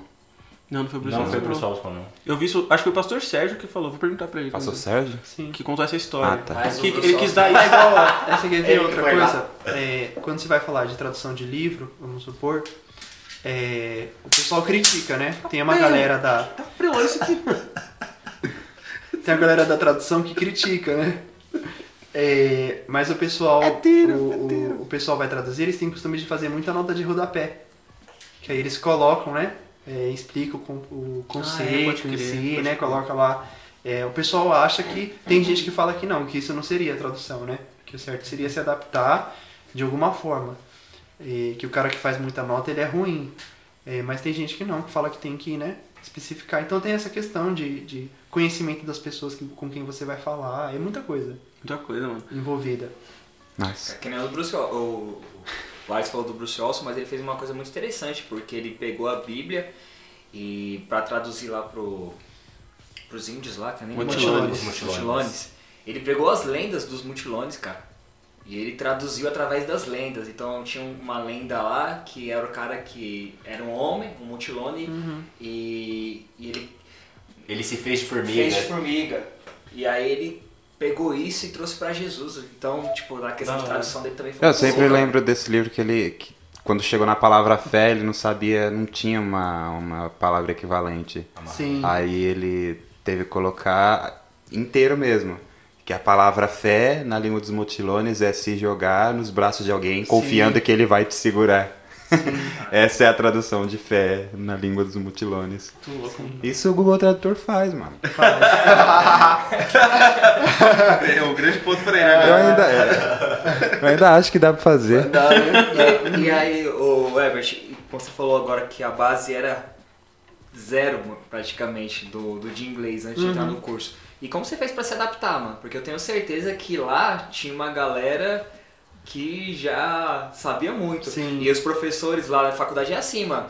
Você, se você não sabe escrever, mano, se vira, cara. Eu vou dar aula pra quem sabe Sim. escrever. Então eu não sei se no seu curso você encontrou isso. Ah, você não sabe o básico, cara? Então acompanha a galera que sabe, porque eu vou dar aula pra eles, direcionada pra eles. Não sei se foi assim com. Olha, é, quando eu, eu, no segundo dia de aula, não lembro agora, acho que foi na primeira semana, cheguei na professora e falei, olha professora, eu não sei nada de inglês.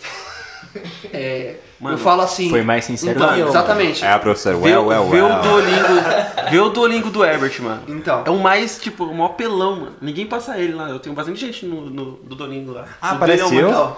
Não sei, deixa eu ver aqui. Eu acho que eu fiz umas duas.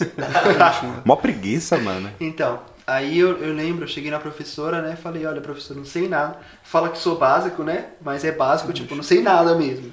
Se chegar assim, vamos cumprimentar.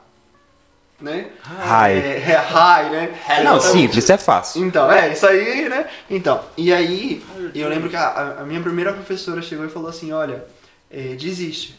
Foi. Sinceridade. Ela é professora, não coach. Então, é, exatamente.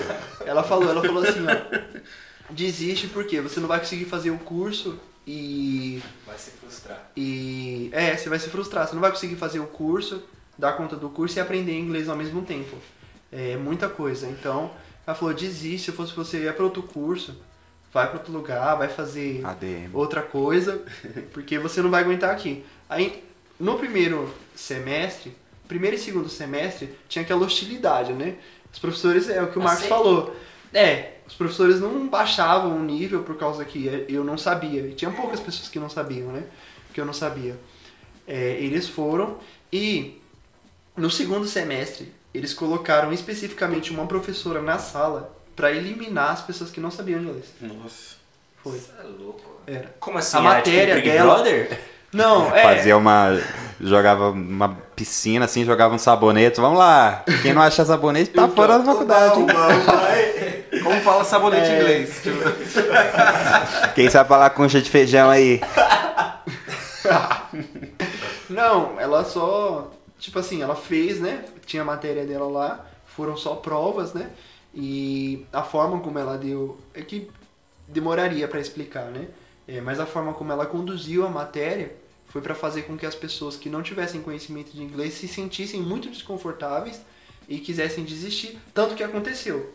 É, muita gente, depois de uma prova dela, no comecinho do semestre, mandou mensagem no grupo falando, olha, tô largando o curso, porque eu acho que eu não vou conseguir dar conta, é difícil. Tanto que assim, a minha primeira prova dela, eu tirei seis. Tirei seis, né? E a média era? É, não, de 0 a 10. De Não, e a 10, média. seis. Ah, não tem. Era a é, prova. a média né? era 7. Mas eu tirei 6 e é, eu saí comemorando pela sala, assim, né? Um 6, cara. O povo tirou 9, né? 9, 10, a galera que já manjava muito. E eu com 6 lá, eu tava comemorando porque eu sabia que pra mim foi uma luta ali. Graças a Deus, né? Eu, eu tive isso na faculdade também. É. Eu tive isso. Tipo, Teve? tecnologia. te- teve, tinham bastante pessoas na minha sala que eram, tipo, mulheres de uns 40 anos, sabe? Tipo, ah, eu vou fazer uma faculdade. E aí fez lá, sistemas de informação. É, e aí, cara, no, foi, foi semestre retrasado, eu acho. Entrou o coordenador do curso, que é um japonês ferrado lá. O cara é muito inteligente. É japonês. Muito inteligente. O cara, ele, se você dá um, um papel pra ele, em uma caneta, ele, ele, faz um programa. Ele faz. programa no papel. Faz, ele faz. Um Mano, sem, sem brincadeira, ele faz. Toma aqui O um, cara é muito um aplicativo que traduz. E aí a gente, a gente reclamava disso, né? A gente falava, professor, você, você tá dando aula só pra quem já trabalha na área. A gente começou a reclamar isso constantemente. A, Aham. a gente que não trabalha, que não introduz no, no mercado de trabalho com programação, a gente não tá conseguindo acompanhar. E aí ele meio que deu a entender isso aí. Não, é isso mesmo que a gente quer. A gente, a gente quer que a Impacta seja referência em bons programadores. Tipo, Sim. Porque, mano, a pessoa que veio do zero no trabalho, ele não vai estudar. Mas se você tinha sala, pelo menos, pra te ajudar, né? No meu caso, eu tava É, a gente lá tinha sala. na- Mas aí quais foram, quais foram os artifícios? Foi tipo um Duolingo? Que... Duolingo é vida. Foi. Eu, eu descobri os aplicativos, né? É, e aí eu fui estudando. Tinha dia que eu, quando eu tinha é, um feriado, alguma coisa assim, eu passava de 5, 8 horas por dia estudando. O começo foi difícil. Eu não passei O isso na começo foi vida. difícil. É, por quê? Foi difícil porque eu tinha que estudar só inglês, aprender inglês, e aí depois eu tinha que fazer atividade da faculdade.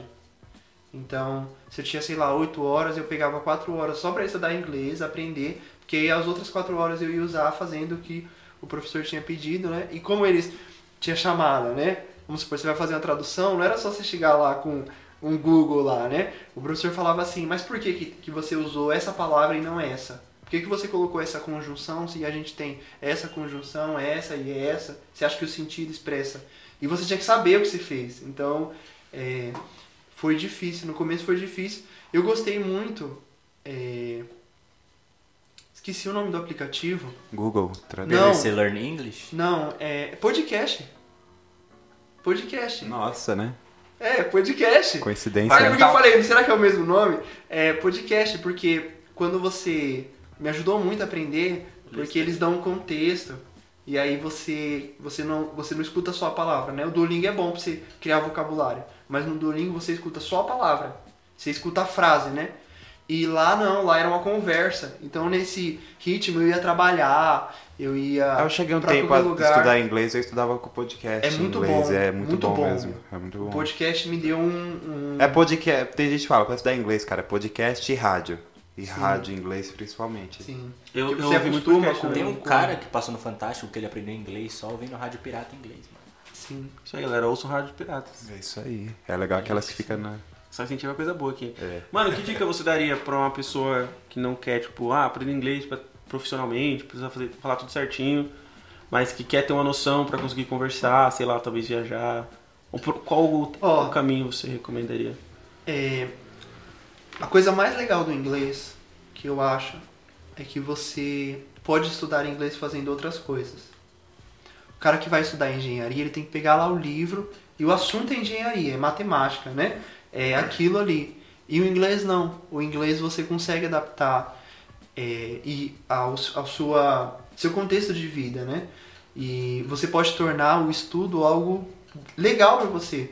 É, a diferença, né? Eu percebo muito isso. A diferença entre aquelas pessoas que conseguem aprender e as que não conseguem, muitas vezes, é porque a pessoa que conseguiu, ela tornou aquilo natural para ela.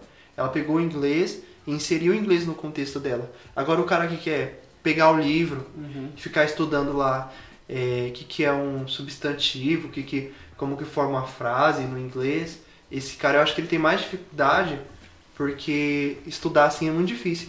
Tem que ter muita disciplina, e não é todo mundo que tem disciplina. Agora o legal do inglês, você tá ouvindo música e você fala assim, eu gosto de pop, dá pra você aprender inglês escutando um pop. Aí você fala assim, nossa, eu gosto muito de assistir filme. Põe lá um filme em inglês, né? Você aprende com o filme. É, eu gosto de ler sobre. Não sei. Mangá. Eu Gosto de ler mangá. Eu Legal, eu também. Naruto teve uma época que eu li o Naruto em inglês. Mangá no Naruto em inglês. Gosto de ler mangá. Aí você vai lá, é, lê lá em inglês, E né? os episódios saem Então- primeiro em inglês, aí eu leio tudo em inglês lá. no- Então, eu- então eu acho que assim, essa parte do inglês é muito interessante. Por exemplo, ó, teve uma. Eu, eu tenho a Bíblia, né? A, eu tenho a Bíblia em inglês, né? E boa parte, assim, do meu período da faculdade eu ia pra igreja com a Bíblia em inglês. Que aí o cara, a pessoa, o pregador ia lá e ministrava e eu tava lá. Então, o interessante do inglês é que você consegue tornar ele rotina sua. Você desprende de você precisar, você tira esse, esse que eu acho que isso é muito difícil. A, dis- você tira essa questão da disciplina. Não precisa se matar, parar um tempo do seu dia, falar assim, nossa, agora eu vou sentar numa mesa, cadeira, pegar lá meu caderno e ficar duas horas. É importante fazer? É, mas se você torna natural, você aprende. É que nem um, eu tenho um, um primo que foi morar na Ucrânia e o cara não sabia nada. aí. Nada, nada. Ele foi. Aí é, sim. É, mas ele. Família. Não, É ele o da é- Universal? É Universal. Ele é da Universal, isso mesmo. Ele é o pastor da Universal. É. É, eu falo zoeira aqui, me respeita. O Alisson Mas é brincando, né? Ele é casado com a ucraniana hoje em dia. Ele foi. Ele é pastor e aí tava precisando lá. Que eles tinham montado uma base lá na Ucrânia e aí ele. Tipo, mano. Quem, quem estuda é ucraniano. Nem sei E como ele aí, fala. e aí ele foi. Ucraniano.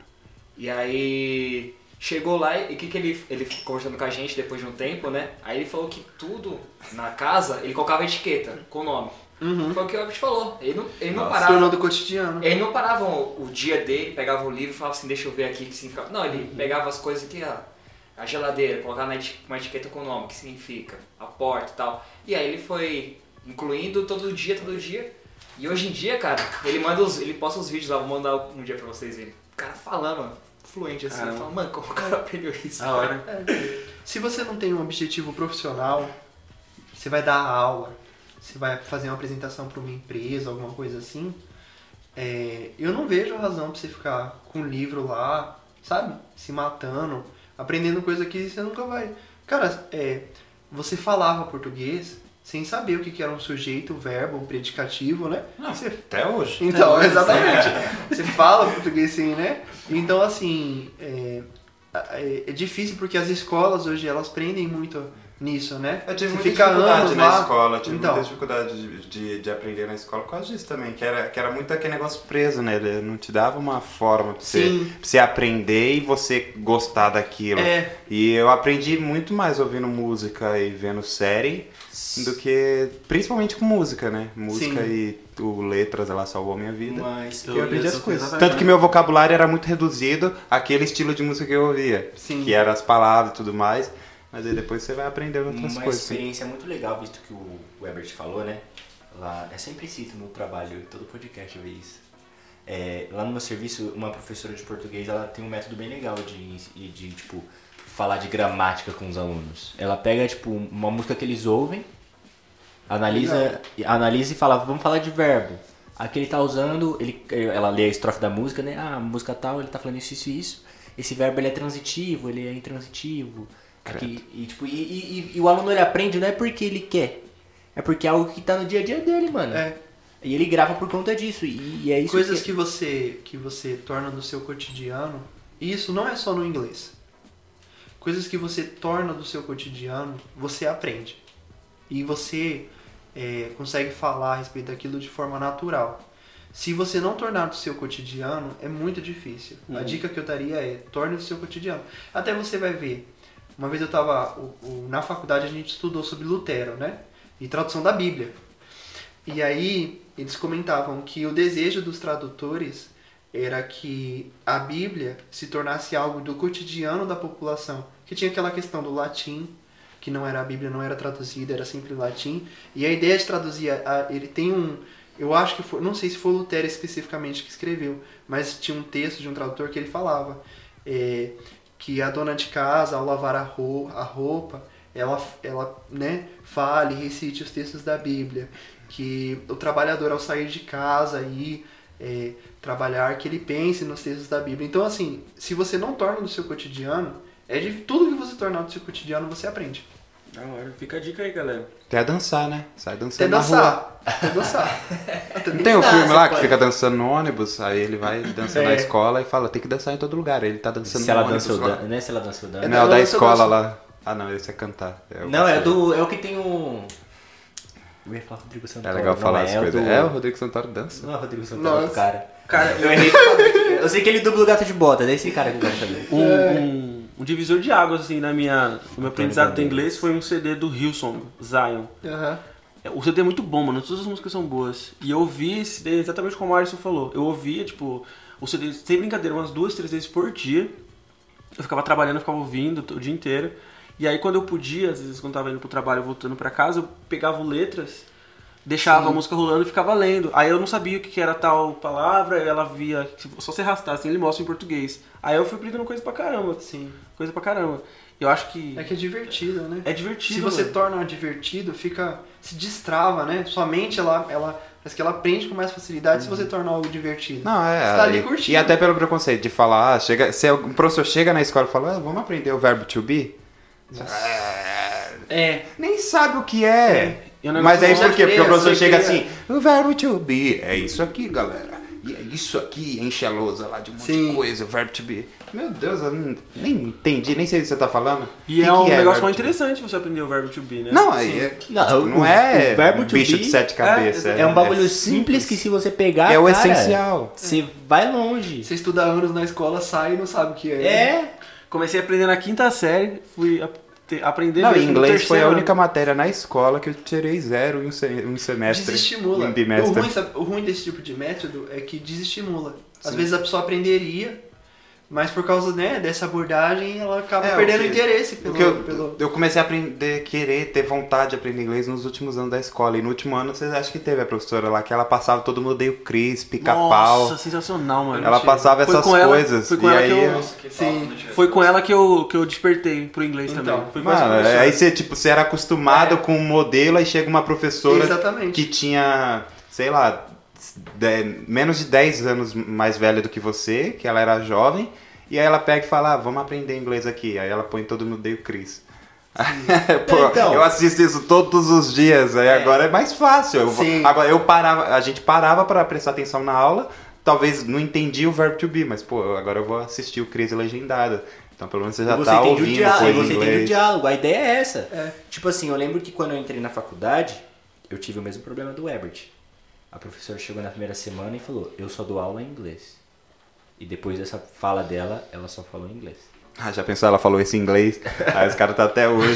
Como que é exato isso em inglês? O inglês, cara, o problema. Não, como é isso em inglês? What is this? Não. Não, é bacana. Eu acho- louco, Por isso que ele falou que louco. tinha o mesmo problema do Herbert. What is this? acho que ele ainda tem. Não, como que ela falou isso pra vocês em inglês? Como seria ela falando isso pra vocês em inglês?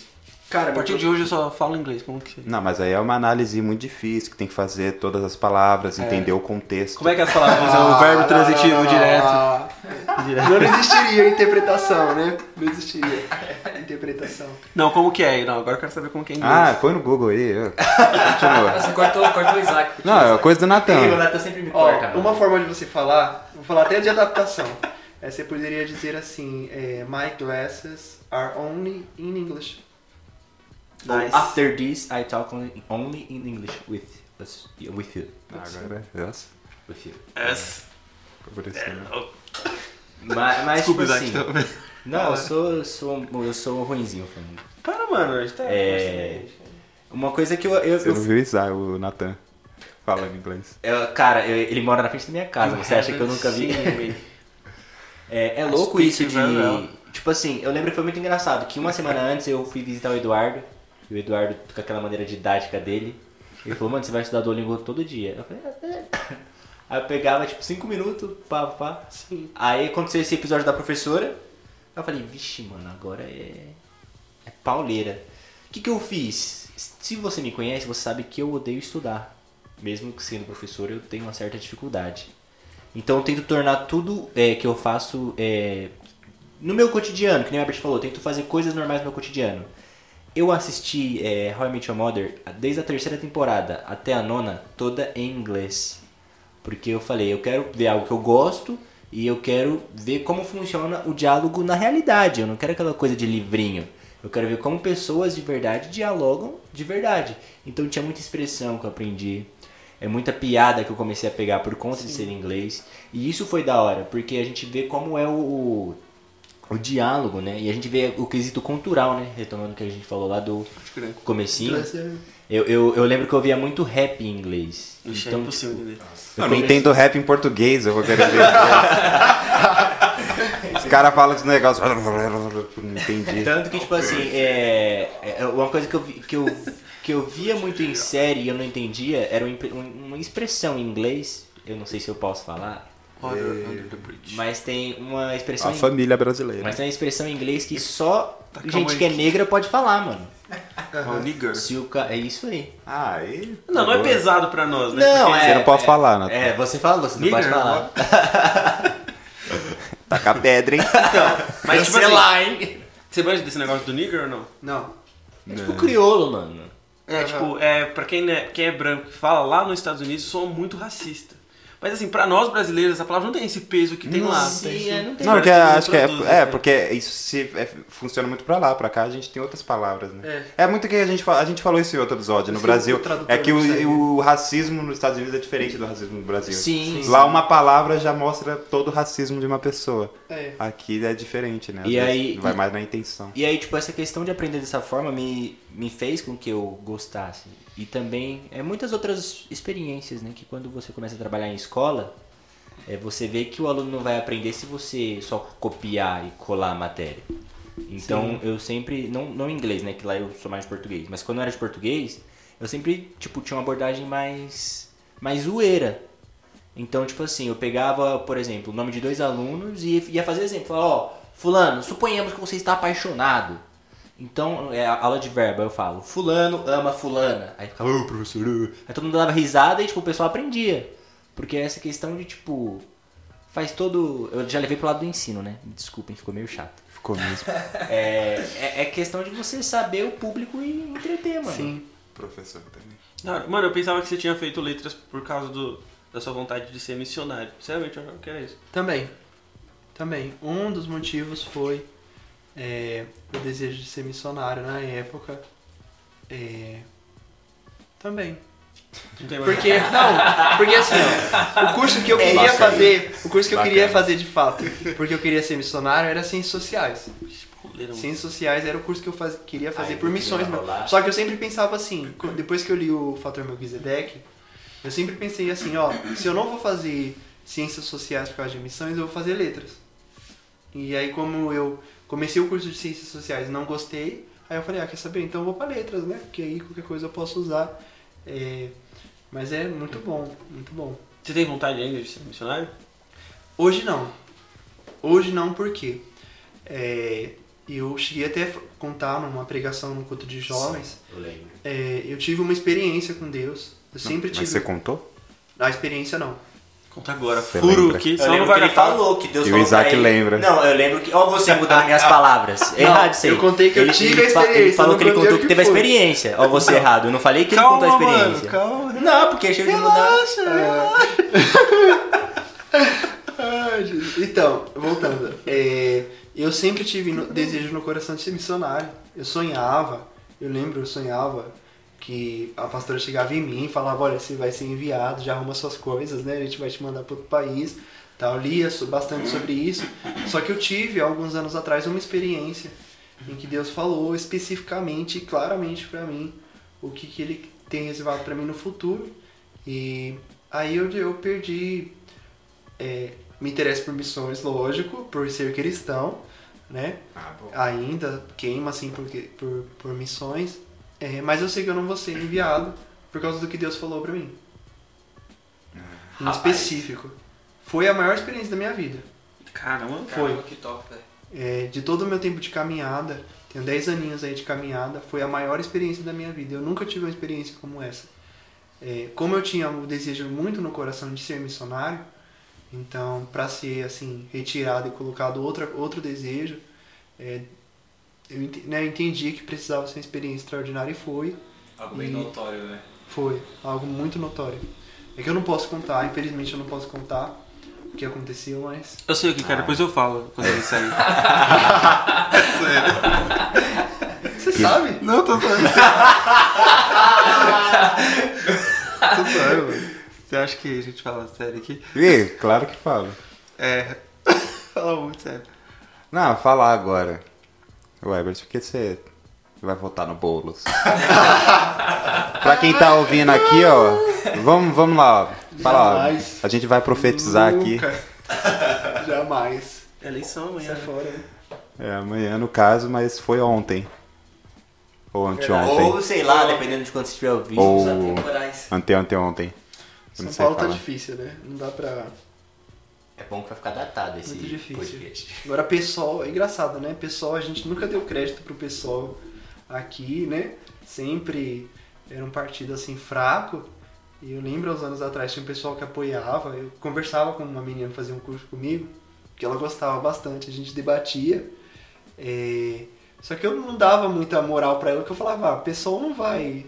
E pra você ver, né? E hoje aqui a gente tá falando sobre uma possível eleição. Ah, que, É triste, Eu né? vejo que as pessoas elas têm que se posicionar de um lado, assim. Fala, tem que ser direita, não tem que achar um partido, um candidato de direita. Tem que ser de esquerda, tem que achar alguém de esquerda, não importa quem seja. Aham. E direita a mesma coisa, né? E, e como o PT se envolveu em um monte de coisa, foi ficando fraco, o PT virou um partido de gente mais velha, um partido de sindicato. Sim. E aí falou, não, agora a gente tem que achar um outro. Aí o único que tinha mais ali, Mas ali, né? com aquela cara, né? Não, é Sem contar que Embora o Partido da Social Democracia também seja socialismo democrático, né? Então. Mas tudo bem. Não, o que, o, o que tô me, termos. me deixa espantado é, é a galera, tipo, cristã, o quanto elas abraçam essas ideologias, né? É. Que nem, por exemplo, é, teve a, a última EBD aí sobre política e eu me posicionei, que eu falei que eu era contra a pena de morte. E aí veio a galera. E aí, Marcos, cara, o Marcão eu- é, esquerdista, hein, mano? Você é, você é esquerda mesmo, Marcão? Ô, louco, isso aqui. Eu falei, mano, não, mano, só porque eu me posicionei contra, Sim. contra a pena de morte agora eu, eu, eu- eu abracei um- uma ideologia. Então isso me deixou muito É, aquele pacote, né? Você fala que você é de esquerda, você recebe um pacotinho É. assim, você fala, você tem que você é obrigado É, a acreditar, acreditar em tudo coisas. que. E direito você fala, você agora acredita nessa. É, É, então. igual falar que é contra a pena de morte, falar de racismo, você, pô, você é de esquerda. É. Exatamente, verdade, sim. Porque você não pode. Cara, às vezes eu me sinto. Eu tenho que querer matar as pessoas e tenho que falar que racismo não existe. Pra ser Eu, eu me sinto, tipo, muito desconfortável às vezes de, de expor uma, uma opinião, sabe? Aham. É.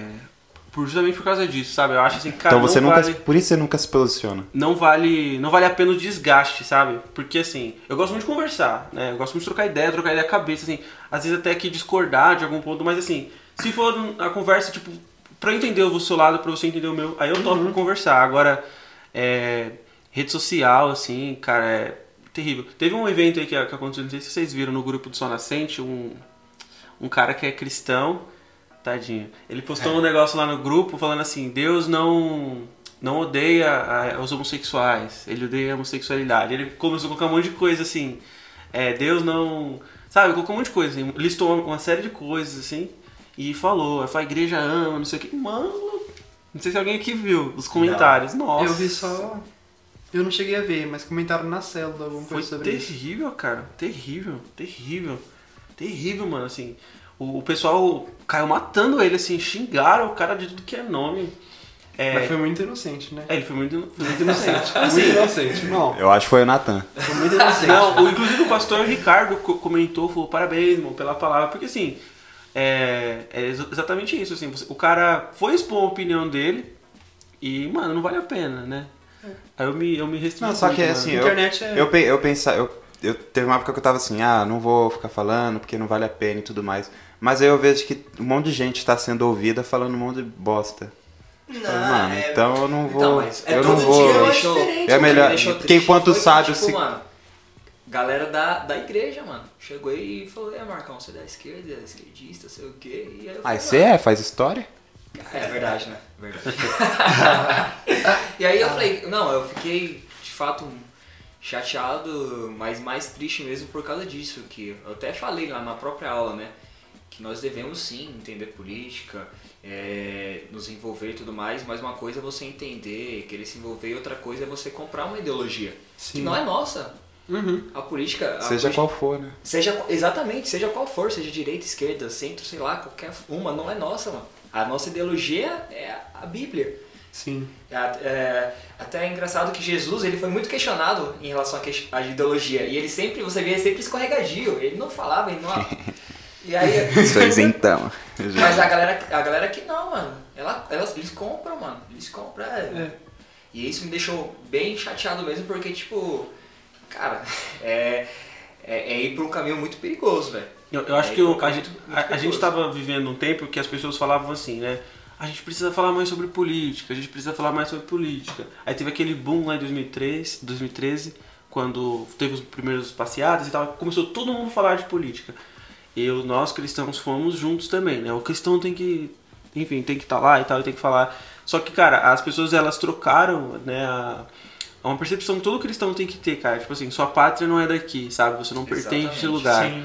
É, o governo daqui não é o governo da sua vida, não é o governo dos seus princípios. É um outro, é um outro sistema político. É uma monarquia teocrática, vamos dizer assim. É, é um rei e esse rei é Deus e é a este, a este reino que você pertence, né? Você tem que fazer o Mas é, foi, O parece que- que foi seduzido, né? Foram seduzidos, foi é. seduzida. É só decorar um versículozinho e É, falou, então. pô, é, esse é o candidato de Deus. e essa exatamente. e essa percepção que o cristão tem que ter, né, mano? É, de a promessa que nos foi feita da eternidade, né? Isso é uma promessa que a gente tem que lutar para para permanecer debaixo dessa promessa e quando morrer, enfim, para o paraíso. E a gente perdeu isso, essa noção de, desse prêmio, sabe? Eu tô suportando aqui para receber esse prêmio lá. E aí elas querem que o prêmio venha aqui a partir de uma direita ou esquerda, sabe? Sim. E os cristãos estão assim, cara. Não, é exatamente isso. A gente tava até conversando aqui em off, que eu tava cor- falando aqui que a, a, a tendência não é melhorar. É piorar. E a galera não tá aceitando isso, velho. Mas a tendência não é melhorar, é piorar. Se não, Sim. se não for Porque com a Bíblia nossa... não fala que as coisas vão, ficar ruins. Exatamente, Sim. é a Eu promessa. não sei porque esse é o desespero. Exatamente. Eu até, Escatologia. eu até, até teve um... Então a uma gente postagem- tá atrasando a volta de Jesus? A gente Não, não quer isso. atrasar?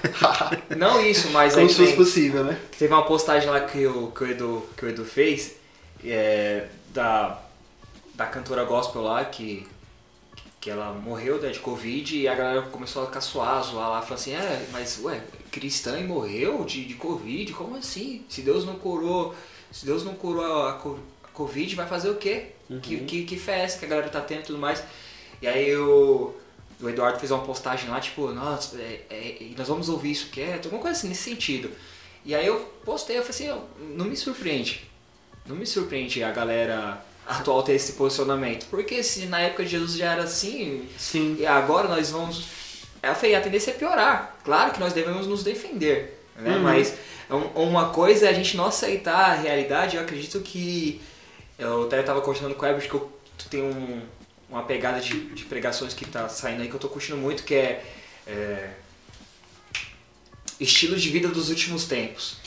Cara, eu tenho é, visto muito pregação nesse sentido, é muito top, mano. Porque é, é isso, mano. A gente tem que ter um estilo de vida pros últimos tempos. Não falar assim, galera, vamos lá, vamos mudar, vamos pegar a força, vamos entrar no Senado e etc. Sim. Então, eu acho que a galera Eu- tem muito esse. Eu acho que é Esse válido apego. isso, tá ligado? Mas eu acho que é é isso, tipo de. Ah, o cristão lá introduzindo a política, ele entrar lá dentro. Mas eu acho que tem. Ele não pode perder essa é, perspectiva. Exatamente. De que porque não, você, não é aqui, né? Exatamente, porque você vê, os caras compraram a ideologia. É. Muitos caras Sim. lá fizeram inimigos, mano, que nem a gente tava falando lá da, na aula da homossexualidade. Os caras pegou e, mano, os caras abraçou, tipo, não, é, é, é isso aí, mano, não vai ter. E pegaram os, os homossexuais como inimigos, velho. Aí já era, mano. Sim. Assumiram uma bucha que não era pra ser deles.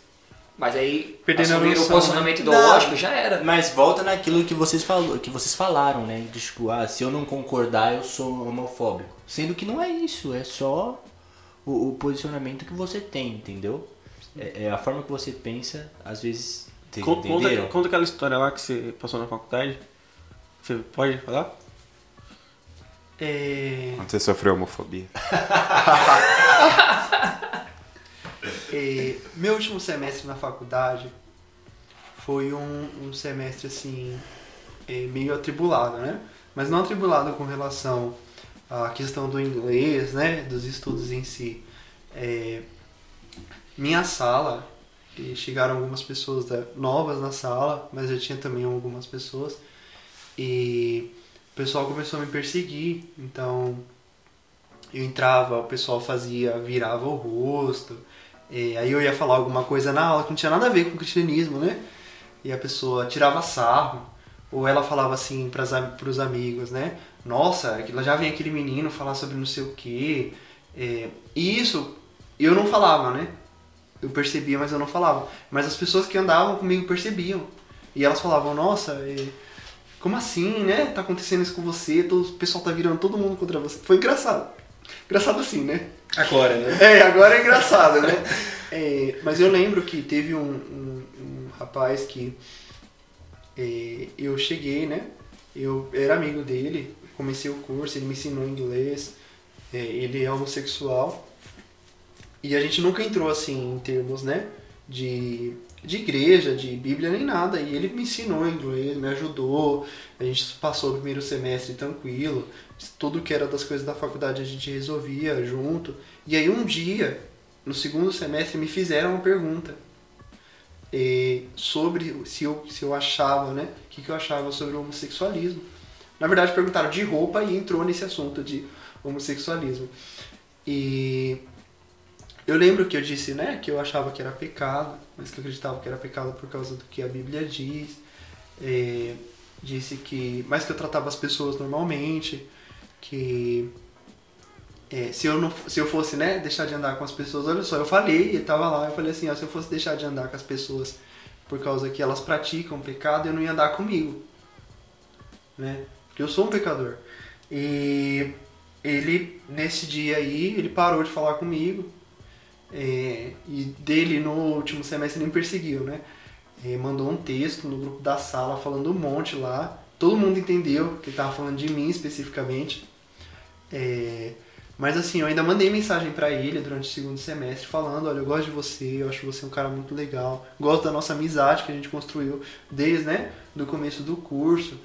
É, não queria que, né, percebi que você tá meio estranho comigo, queria saber. E ele falou assim pra mim, ele falou, Herbert, é... aí ele veio um pouco assim, é, mas foi mais agressivo no começo, mas eu falei, ainda falei, olha, não, eu quero continuar nossa amizade e tal. E ele falou assim, não, não dá não vai dar, não consigo. Você, eu não consigo conviver com alguém que tem as crenças que você tem. E aí eu perdi a amizade do, dele, né? É, perdi, e aí quando foi, passa, com o passar do tempo, não só perdi a amizade, como ele começou a, de certa forma, me perseguir durante o curso, né? Você é louco. Ele mandou um texto lá, né? Mandou um texto no grupo da sala falando um monte. Eu não lembro agora especificamente porque. Mas ele falou um monte lá, falando desse pessoal que acha que o meu amor é errado. É, e todo mundo sabia. Tanto é que eu, eu saí do serviço, eu cheguei na faculdade e o meu grupo não era um grupo de cristãos. Era um grupo, né, de... E eles chegaram em mim assim e falaram, você viu que o menino escreveu pra você lá no grupo? Porque eles sabiam que ele não tava, né? Não era pra ninguém da sala, assim. Eles sabiam que era direcionado, né? É, mas, é isso aí. Você é louco. E como você lidou com isso? Como você ficou triste, ficou nervoso?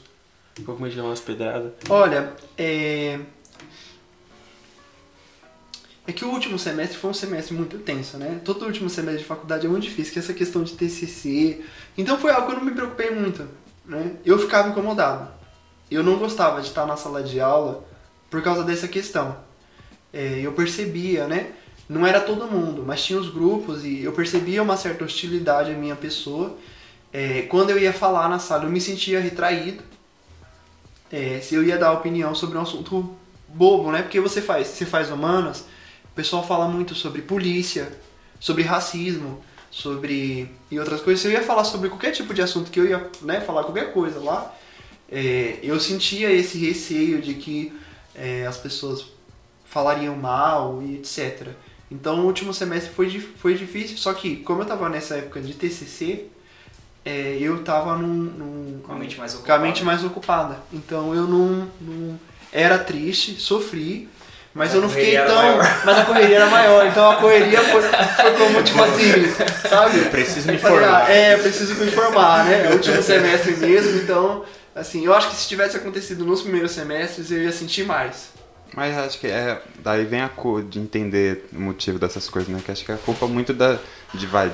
Igual colocar nós no meio, como igreja, de não ter sabido lidar, comunicar da forma correta, né? Sim. A gente, pô, a gente falar que é um erro, beleza, mas acho que a forma que sempre foi uma forma só de acusar e nunca de acolher, Sim. acabou criando. Que a pessoa fala, eu não, não consigo conviver com alguém que tem as crenças. Mas Com você. sempre co- conviveu dois semestres. É, conviveu, exatamente, exatamente. No final, não foi, tipo assim, já tava, sabe, acontecendo o semestre lá no meio, não lembro. Mas aí aconteceu essa situação que perguntou, mas ele sabia que eu era cristão. Eu nunca, né? ele sabia, sabia o que eu acreditava. Mas quando foi a coisa assim exposta, né? Que aí ele se sentiu ofendido. E, mas assim, uma coisa que o Alisson disse, né? É, a igreja, infelizmente, né? A igreja é, age como age por ignorância. Infelizmente, é, é triste falar isso, né? Muito triste. Eu não falo isso como alguém que acusando, Não, sabe, é, a igreja. justamente isso Eu é falo pra- isso com amor, de É a verdade. gente, com a amor. gente vê os erros, reconhecer É, os erros e- e reconhecer. mudar e melhorar. É, nós, Não é errado falar, nós pô, a somos- gente tá errado, a gente É, errou nisso aqui. Exatamente. A igreja é muito ignorante. Muito E igno- muito é orgulhosa muito de não assumir os erros. É. E até, vamos supor, esse. esse falar com cuidado, né? É, esse movimento é, pentecostal, é, pentecostalismo sem estudo das escritoras, é, foi um movimento para a igreja muito prejudicial. Uhum.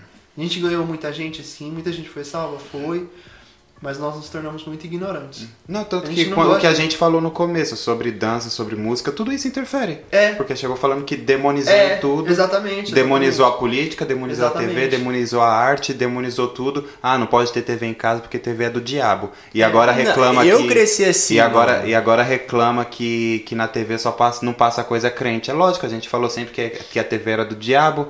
Reclama que os filhos só Sim. ouvem música ruim. É lógico, gente sempre falou que fazer música era coisa do diabo. É. Então, assim. difícil, difícil. Então, é- a, a, a gente tá sofrendo o resultado, né? Acho que o pessoal do Dunamis que fala sobre as esferas da sociedade, de que a gente tem que atuar nas Kuyper, esferas. Sim. um teólogo, falava Isso é sobre, interessante. sobre as então. esferas, né? Sim. Sobre, é, sabe aquela frase, o pastor Jorge falava, é, não tem um centímetro em toda a criação sobre o qual o Cristo não possa Quem falava? E reivindicar que esse, isso é meu. O Abraham Kuyper, o nome do teólogo. E aí ele diz assim, que em todas as áreas a gente, o cristão, né, pode, foi até dessa ideia, eu gosto muito dessa ideia, de a gente glorificar Deus naquilo que faz, né? Porque não faz sentido, por exemplo, um texto, o John Piper fala isso, né? Ele diz lá o 1 Coríntios 11, 31, quer comais, quer bebais, quer isso, façais. exatamente. Mano, como que você come pra glória de Deus? Como que você faz isso? Tipo, É, fazer um programa igual. É, agradece que Claro, cresce. é, Sim. O agradece que cresce. Então, o, o, o- como, que, como que você bebe pra glória de Deus? Um copo de coca aqui, aleluia, Senhor, glória te damos. Dá outro glória. Não, não é isso. É Não, não você, sei lá, desfrutar, dar essa ideia, né? E, o- e o. Paulo fala todas as coisas. E aí o Piper fala assim, quando o Paulo diz qual- todas as coisas, é todas as coisas. Todas as coisas, seu trabalho, Sim. É, e é uma perspectiva, é uma, é uma é um modo de você olhar, né? De você viver e muda drasticamente. Mas, mano, eu, eu queria te fazer uma pergunta. É, até você como líder de jovens e tal, você já passou pela experiência da faculdade. como que. O que, que você recomendaria? Porque assim, vou, vou contextualizar mais aqui. Essa experiência que todo mundo aqui acha que um dia já passou, quem vai fazer faculdade é cristão vai passar, é esse tipo de pressão por guardar os princípios cristãos e não com, é, não, não, não estarem é, iguais aos valores do Eu- mundo. Eu já vi muita pessoa se desviar, velho. Isso. Aí a pessoa o que, que ela faz? Ela abre mão do princípio cristão para se É. adequar ao princípio do mundo, ao princípio dos colegas da faculdade, porque ele não quer, por exemplo, num exemplo que você contou, ser. Aí ele perdeu a amizade. Sim. Entendeu? Ah, não, então beleza, vou renunciar aqui ao princípio cristão. Enfim, ele desvia.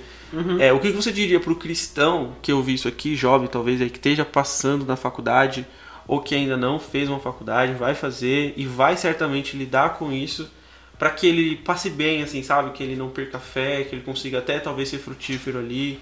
O que, que você recomendaria para essa pessoa? É, se você for, né, você, você é salvo, né, você conhece Jesus de fato, é, todo lugar você vai encontrar uma pressão, né, serviço, o que aconteça, você vai passar uma hora, você vai ser pressionado, né, e quem, quem conhece Jesus permanece. É, agora sim, tem outras coisas que ajudam, né, É, por exemplo, conhecimento. Conhecimento nesse, nesse, eu particularmente acho que numa fase dessa é muito bom. Muito bom. Se você for um cristão genuíno, você vai preservar. Eu, eu, eu, na minha turma, eu vi cristãos, né, como o Marcos falou, eu vi cristãos se afastarem mesmo, mudarem a mentalidade deles, mudarem, sabe, é, abandonarem os princípios da fé. É, mas eu vi também, eu vi uma cristã, né, para ser exato, eu vi uma cristã que ela não tinha conhecimento, né, mas ela não abandonou os princípios da fé, ela permaneceu firme durante todo o curso e ela não tinha. é, então, assim, se você de fato é, conheceu Cristo, você vai permanecer e você não vai ceder porque o Espírito Santo vai fazer com que você permaneça, né?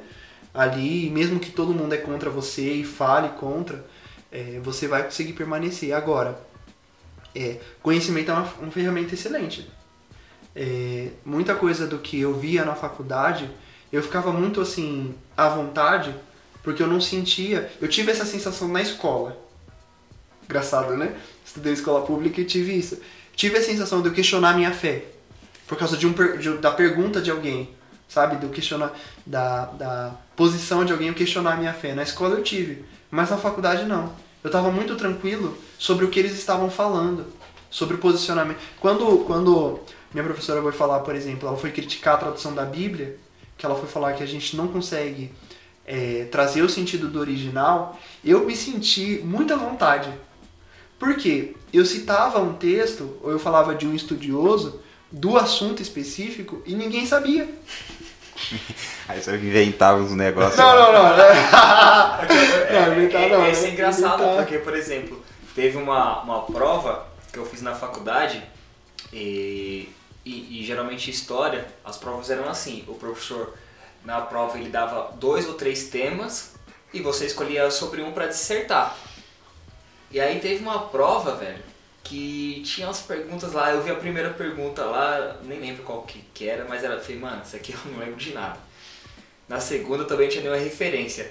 Aí na terceira, mano, tava falando lá sobre Agostinho. Aí eu falei, mano, é nessa aqui mesmo. E, cara, tudo que eu sabia sobre Agostinho eu escrevi. Sim. Tudo que eu já tinha estudado na- no seminário. E aí eu fui lá, mano, me salvou. Eu tirei, eu tirei a nota boa, passei. E, e assim, a referência que eu tinha era do que eu tinha estudado no seminário.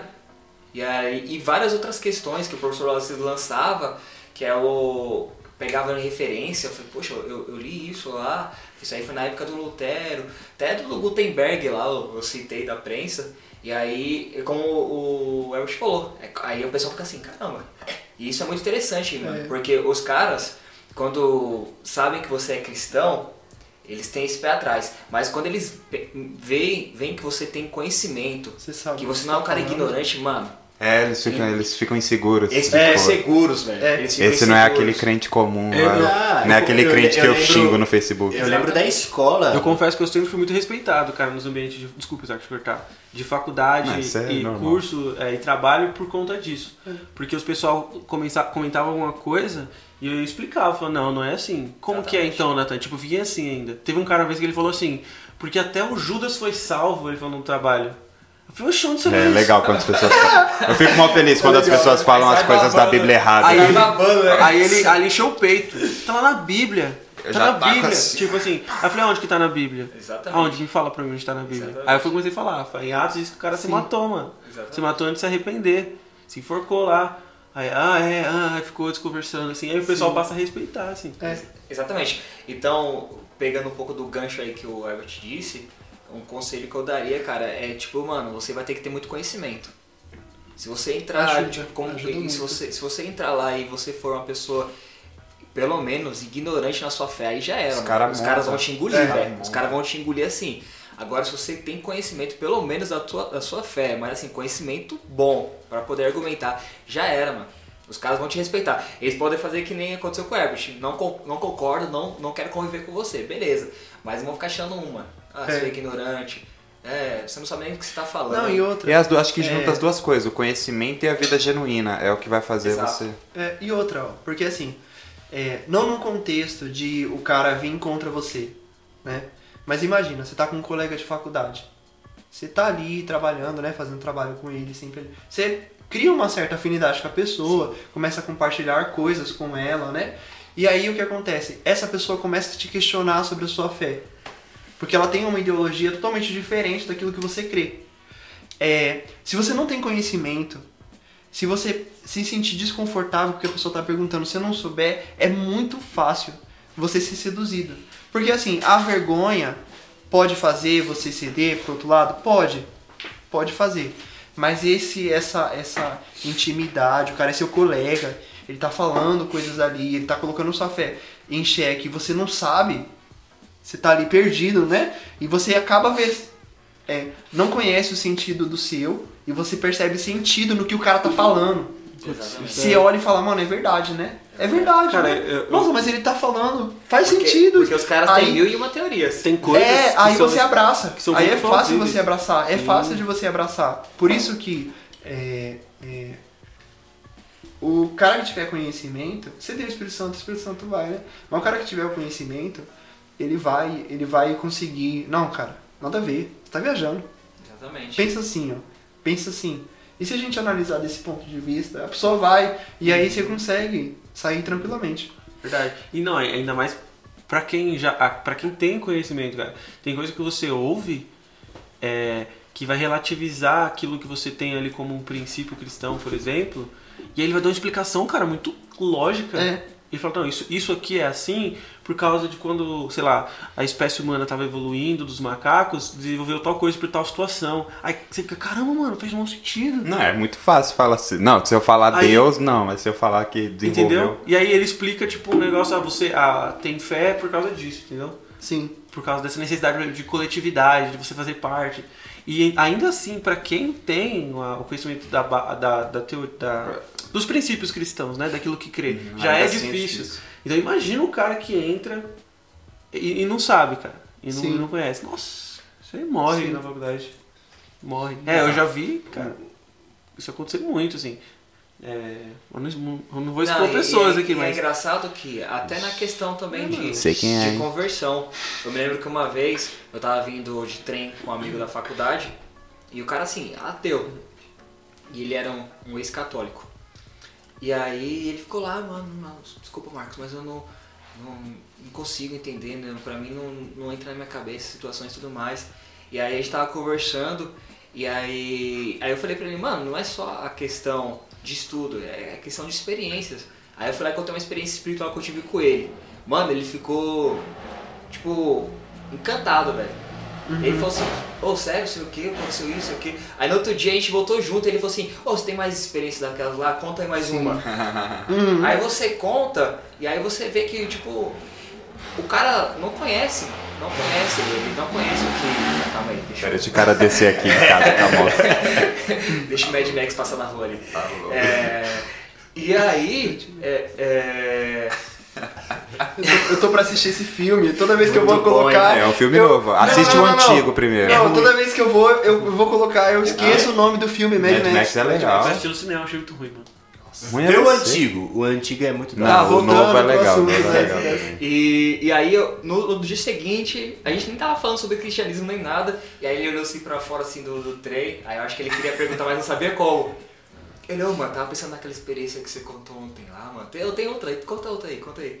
E aí eu contei, e aí a gente pegou uma amizade, e depois o cara ficou super aberto pra, pra gente falar sobre isso. E aí eu falei assim, caramba, não, não precisei falar algo histórico. Sim. Eu precisei falar, eu falei de uma experiência, mano. E aí o cara já Outra- me conhe... Outra questão. Fala. É, isso é incrível. Ó, é, se tem, vamos supor, nesse contexto do amigo, né? É, o, a pessoa. Todo mundo que vem pro cristianismo vem por necessidade. Né? Exatamente. Todo mundo que vem. Ninguém é difícil alguém falar assim, nossa, eu fui convencido racionalmente, eu decidi, né, se tornar cristão. Às vezes o cara não tem conhecimento, mas se ele tem um colega, né, e aí ele, ele o colega tem uma necessidade, tá passando por um problema de depressão, tá passando por, né, é, e o cara ele apresenta um evangelho que consegue resolver aquilo, já era, mano. Você ganha o cara. Tem uma Você situação. ganha. Tem outra situação. Você ora e o cara tem experiência com Deus. Exatamente. Você não precisa explicar nada. Mano. Você ora, o cara sente, já era, filho. Acabou. Eu tinha. Na época da, da escola, eu comecei a fazer amizade com o John, que foi o cara que pregou pra mim e levou, me levou pra igreja. E tipo assim, eu era muito, muito amigo do John. E aí de repente ele começou com essas histórias de cristianismo e começou a contar umas experiências. E aí ele contava lá que ele tava na sacada de- da casa dele e via um leão, e o leão deitava no pé dele. E. E aí eu falava. E aí quando eu chegava assim, mano, eu falava assim, mano. Eu conheço esse cara. Uhum. Eu sei que ele não é louco, mano. Ou ele tá mentindo, Ou o que ele tá usando é muito forte. ou o que ele tá usando é muito forte, mas eu sabia que ele não usava drogas, né? Ah, É... E eu falava, mano, ou esse cara tá mentindo, ou, ou ele tá falando a verdade. o John ia ser legal aqui, né? Não, vou convidar ele. E aí ele doidão. começou a plantar dúvidas na minha cabeça. Sim. E aí eu falei, mano, que doideira é essa aí? Mas aquilo, e é engraçado que ele contava, eu ia pra casa, eu ia deitar, eu ficava pensando, mano, mas se, se, se ele vê, e se o que a gente tá falando é verdade, mas se ele vê mesmo, mano? E se... Pô, É igual, ó. Eu, na- eu, Lembra na escola, quando você tava me evangelizando? Ele fazia rodinha com um monte de moleque lá, e eu era um, um deles. Eu E ele começava a contar dos cultos de libertação que tinha na igreja, dos demônios que, É. que, apare... que manifestava e tal, e todo mundo ficava curioso, mano. Eu, Nossa, queria lá ver.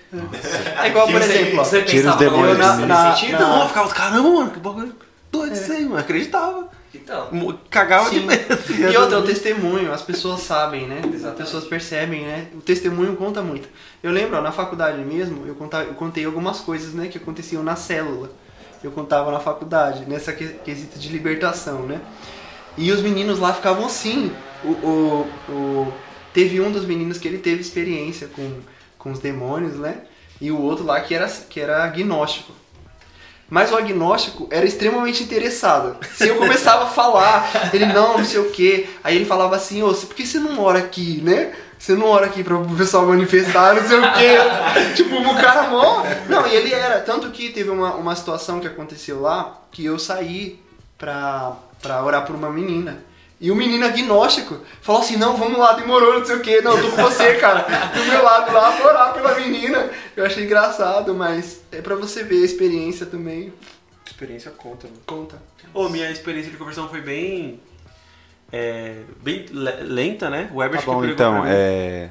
Não, mas, foi- mas é, entrando no que o Herbert falou, que é um assunto que eu acho bastante interessante. Essa questão tipo, do- de pregar por necessidade, sabe? É, eu, eu entendi o evangelho assim mesmo é, numa pregação do Paul Washer, mano. Eu entendi. Eu já tinha experiências aqui na igreja, né? Introduzi, mas eu entendi assim, tipo, mano, eu lembro até hoje, eu tava no meu quarto assistindo a pregação dele no notebook. Aí eu falei, ah, é isso, sabe? Tipo, mano, eu entendi, sabe? Você fez isso? Eu fiz, cara, eu fiz isso mesmo. Porque eu fiquei entendi- muito. Eu entendi com o livro do John Piper. É, Agora, eu tenho até esse livro, se, quem, se alguém quiser É bom o livro, hein? é porque, é porque ele, é, um- ele é um nome bem, bem complicado. mas acho que é dando continuidade às aflições de Cristo, continuando as aflições de Cristo. Tem alguma coisa a ver com as aflições de Cristo. Você falou Não, então. Marcou sua vida. E aí, mano, como que foi? não, Tipo, eu eu não sinto que foi tanto por necessidade que eu tinha, sabe? Aham. Havia lá no projeto que eu fazia um, a aula de educação cristã, e aí a missionária lá que ministrava, ela tava falando sobre os Dez Mandamentos. E, cara, foi muito bíblico, tá ligado? O que Paulo fala em Romanos, por exemplo. É, a lei, ela manifesta o seu pecado, né? E aí o seu pecado vai te mostrar que você não tem chance de se, de se salvar. E aí eu fiquei, tipo, mano, nossa, nunca de bico mesmo. Cara, como que eu faço agora? Tipo, se eu morrer, eu vou pro inferno, mano. Deus tá com raiva. Tipo, eu tinha essa, essas. Eu tinha isso, mano. Tinha Aham. medo, mano. Eu tinha mó medo. E aí quando eu fui pra igreja, é, e eu. E, e- e houve, né, a denúncia do pecado, né? Que a igreja tem que fazer isso mesmo. E quando. Tipo assim, mas Jesus morreu no seu lugar, sabe? Jesus Aham. pagou. Fez mau sentido, mano. Sim. Nossa, fez mau sentido. Eu tive essa experiência mesmo, assim, de, de entender, cara, é isso, sabe? E, e não foi nesse quesito de necessidade, sabe? Tipo, foi nessa necessidade, tipo assim, eu preciso ser salvo, mano. Não quero morrer. Eu não quero ir pro inferno, não. Eu tinha medo de ir pro inferno e sentir. e pegar fogo, tá ligado? Eu tinha esse medo. Sim. Sabe? Você ficava botando terror também, lendo os. Não, teve um dia, mano, que ele abriu o Apocalipse 21.8 na escola e leu lá os pecados e tal, os, os tais não herdarão o reino dos céus. Aí, aí o Jesus falou assim: e serão lançados no, no, no lago de fogo e enxofre. Maluco! Mano, nem sei o que é enxofre. Eu, não, sei, eu fui pesquisar, não, eu fui pesquisar. Aí na hora que eu descobri o que que era, eu fui sair fora, mano. Quero ir pra lá, não. Tipo, foi esse tipo de necessidade, sabe? Sim. Me- Medo de inferno. Aí tem É gente que que, foi fala. uma necessidade diferente, né? Não foi uma necessidade. É, é, o que é uma necessidade exemplo, de to- da humanidade, É, né? é, eu fui criado né, na igreja e a minha conversão foi um sonho. Ninguém chegou pra mim necessariamente e falou assim, ó, é, eu tinha os princípios do cristianismo no meu coração e eu tava no mundo é, e eu sonhei que o diabo falava pra mim, pra mim, falava pra minha família que nós éramos dele. E quando eu tive esse sonho, e eu acordei e falei, não, eu vou pra igreja. Sai fora, eu sou o diabo não. Foi. Não, é sério. Foi exatamente assim. Foi Mas- porque pra mim foi muito intenso o sonho. E aí eu falei, não, eu vou pra igreja. Aí foi quando minha mãe me levou num culto, eu aceitei Jesus e eu fiquei na igreja. Eu, vocês contaram essas duas experiências em comum e eu conheci um, um cara que ele era totalmente contra esse tipo de pregação. Ele até uma vez foi, visitou a nossa célula quando eu- o Liang era meu, meu líder. E ele chegou e falou assim, mano, sou totalmente contra esse tipo de pregação aí, pessoas que pregam usando o inferno, Oxi. pregam usando... Jesus fazia isso, tá contra é, isso. E aí ele falou, porque, tipo. E aí ele falou, né, que todo, naquela, toda aquela estrutura que ele tava montando de raciocínio, ele falou, porque se for pelo medo, as pessoas não entendem o, o evangelho. Elas vão estar lá. Elas vão estar indo muitas vezes no culto e tudo mais, mas mano, elas não vão entender.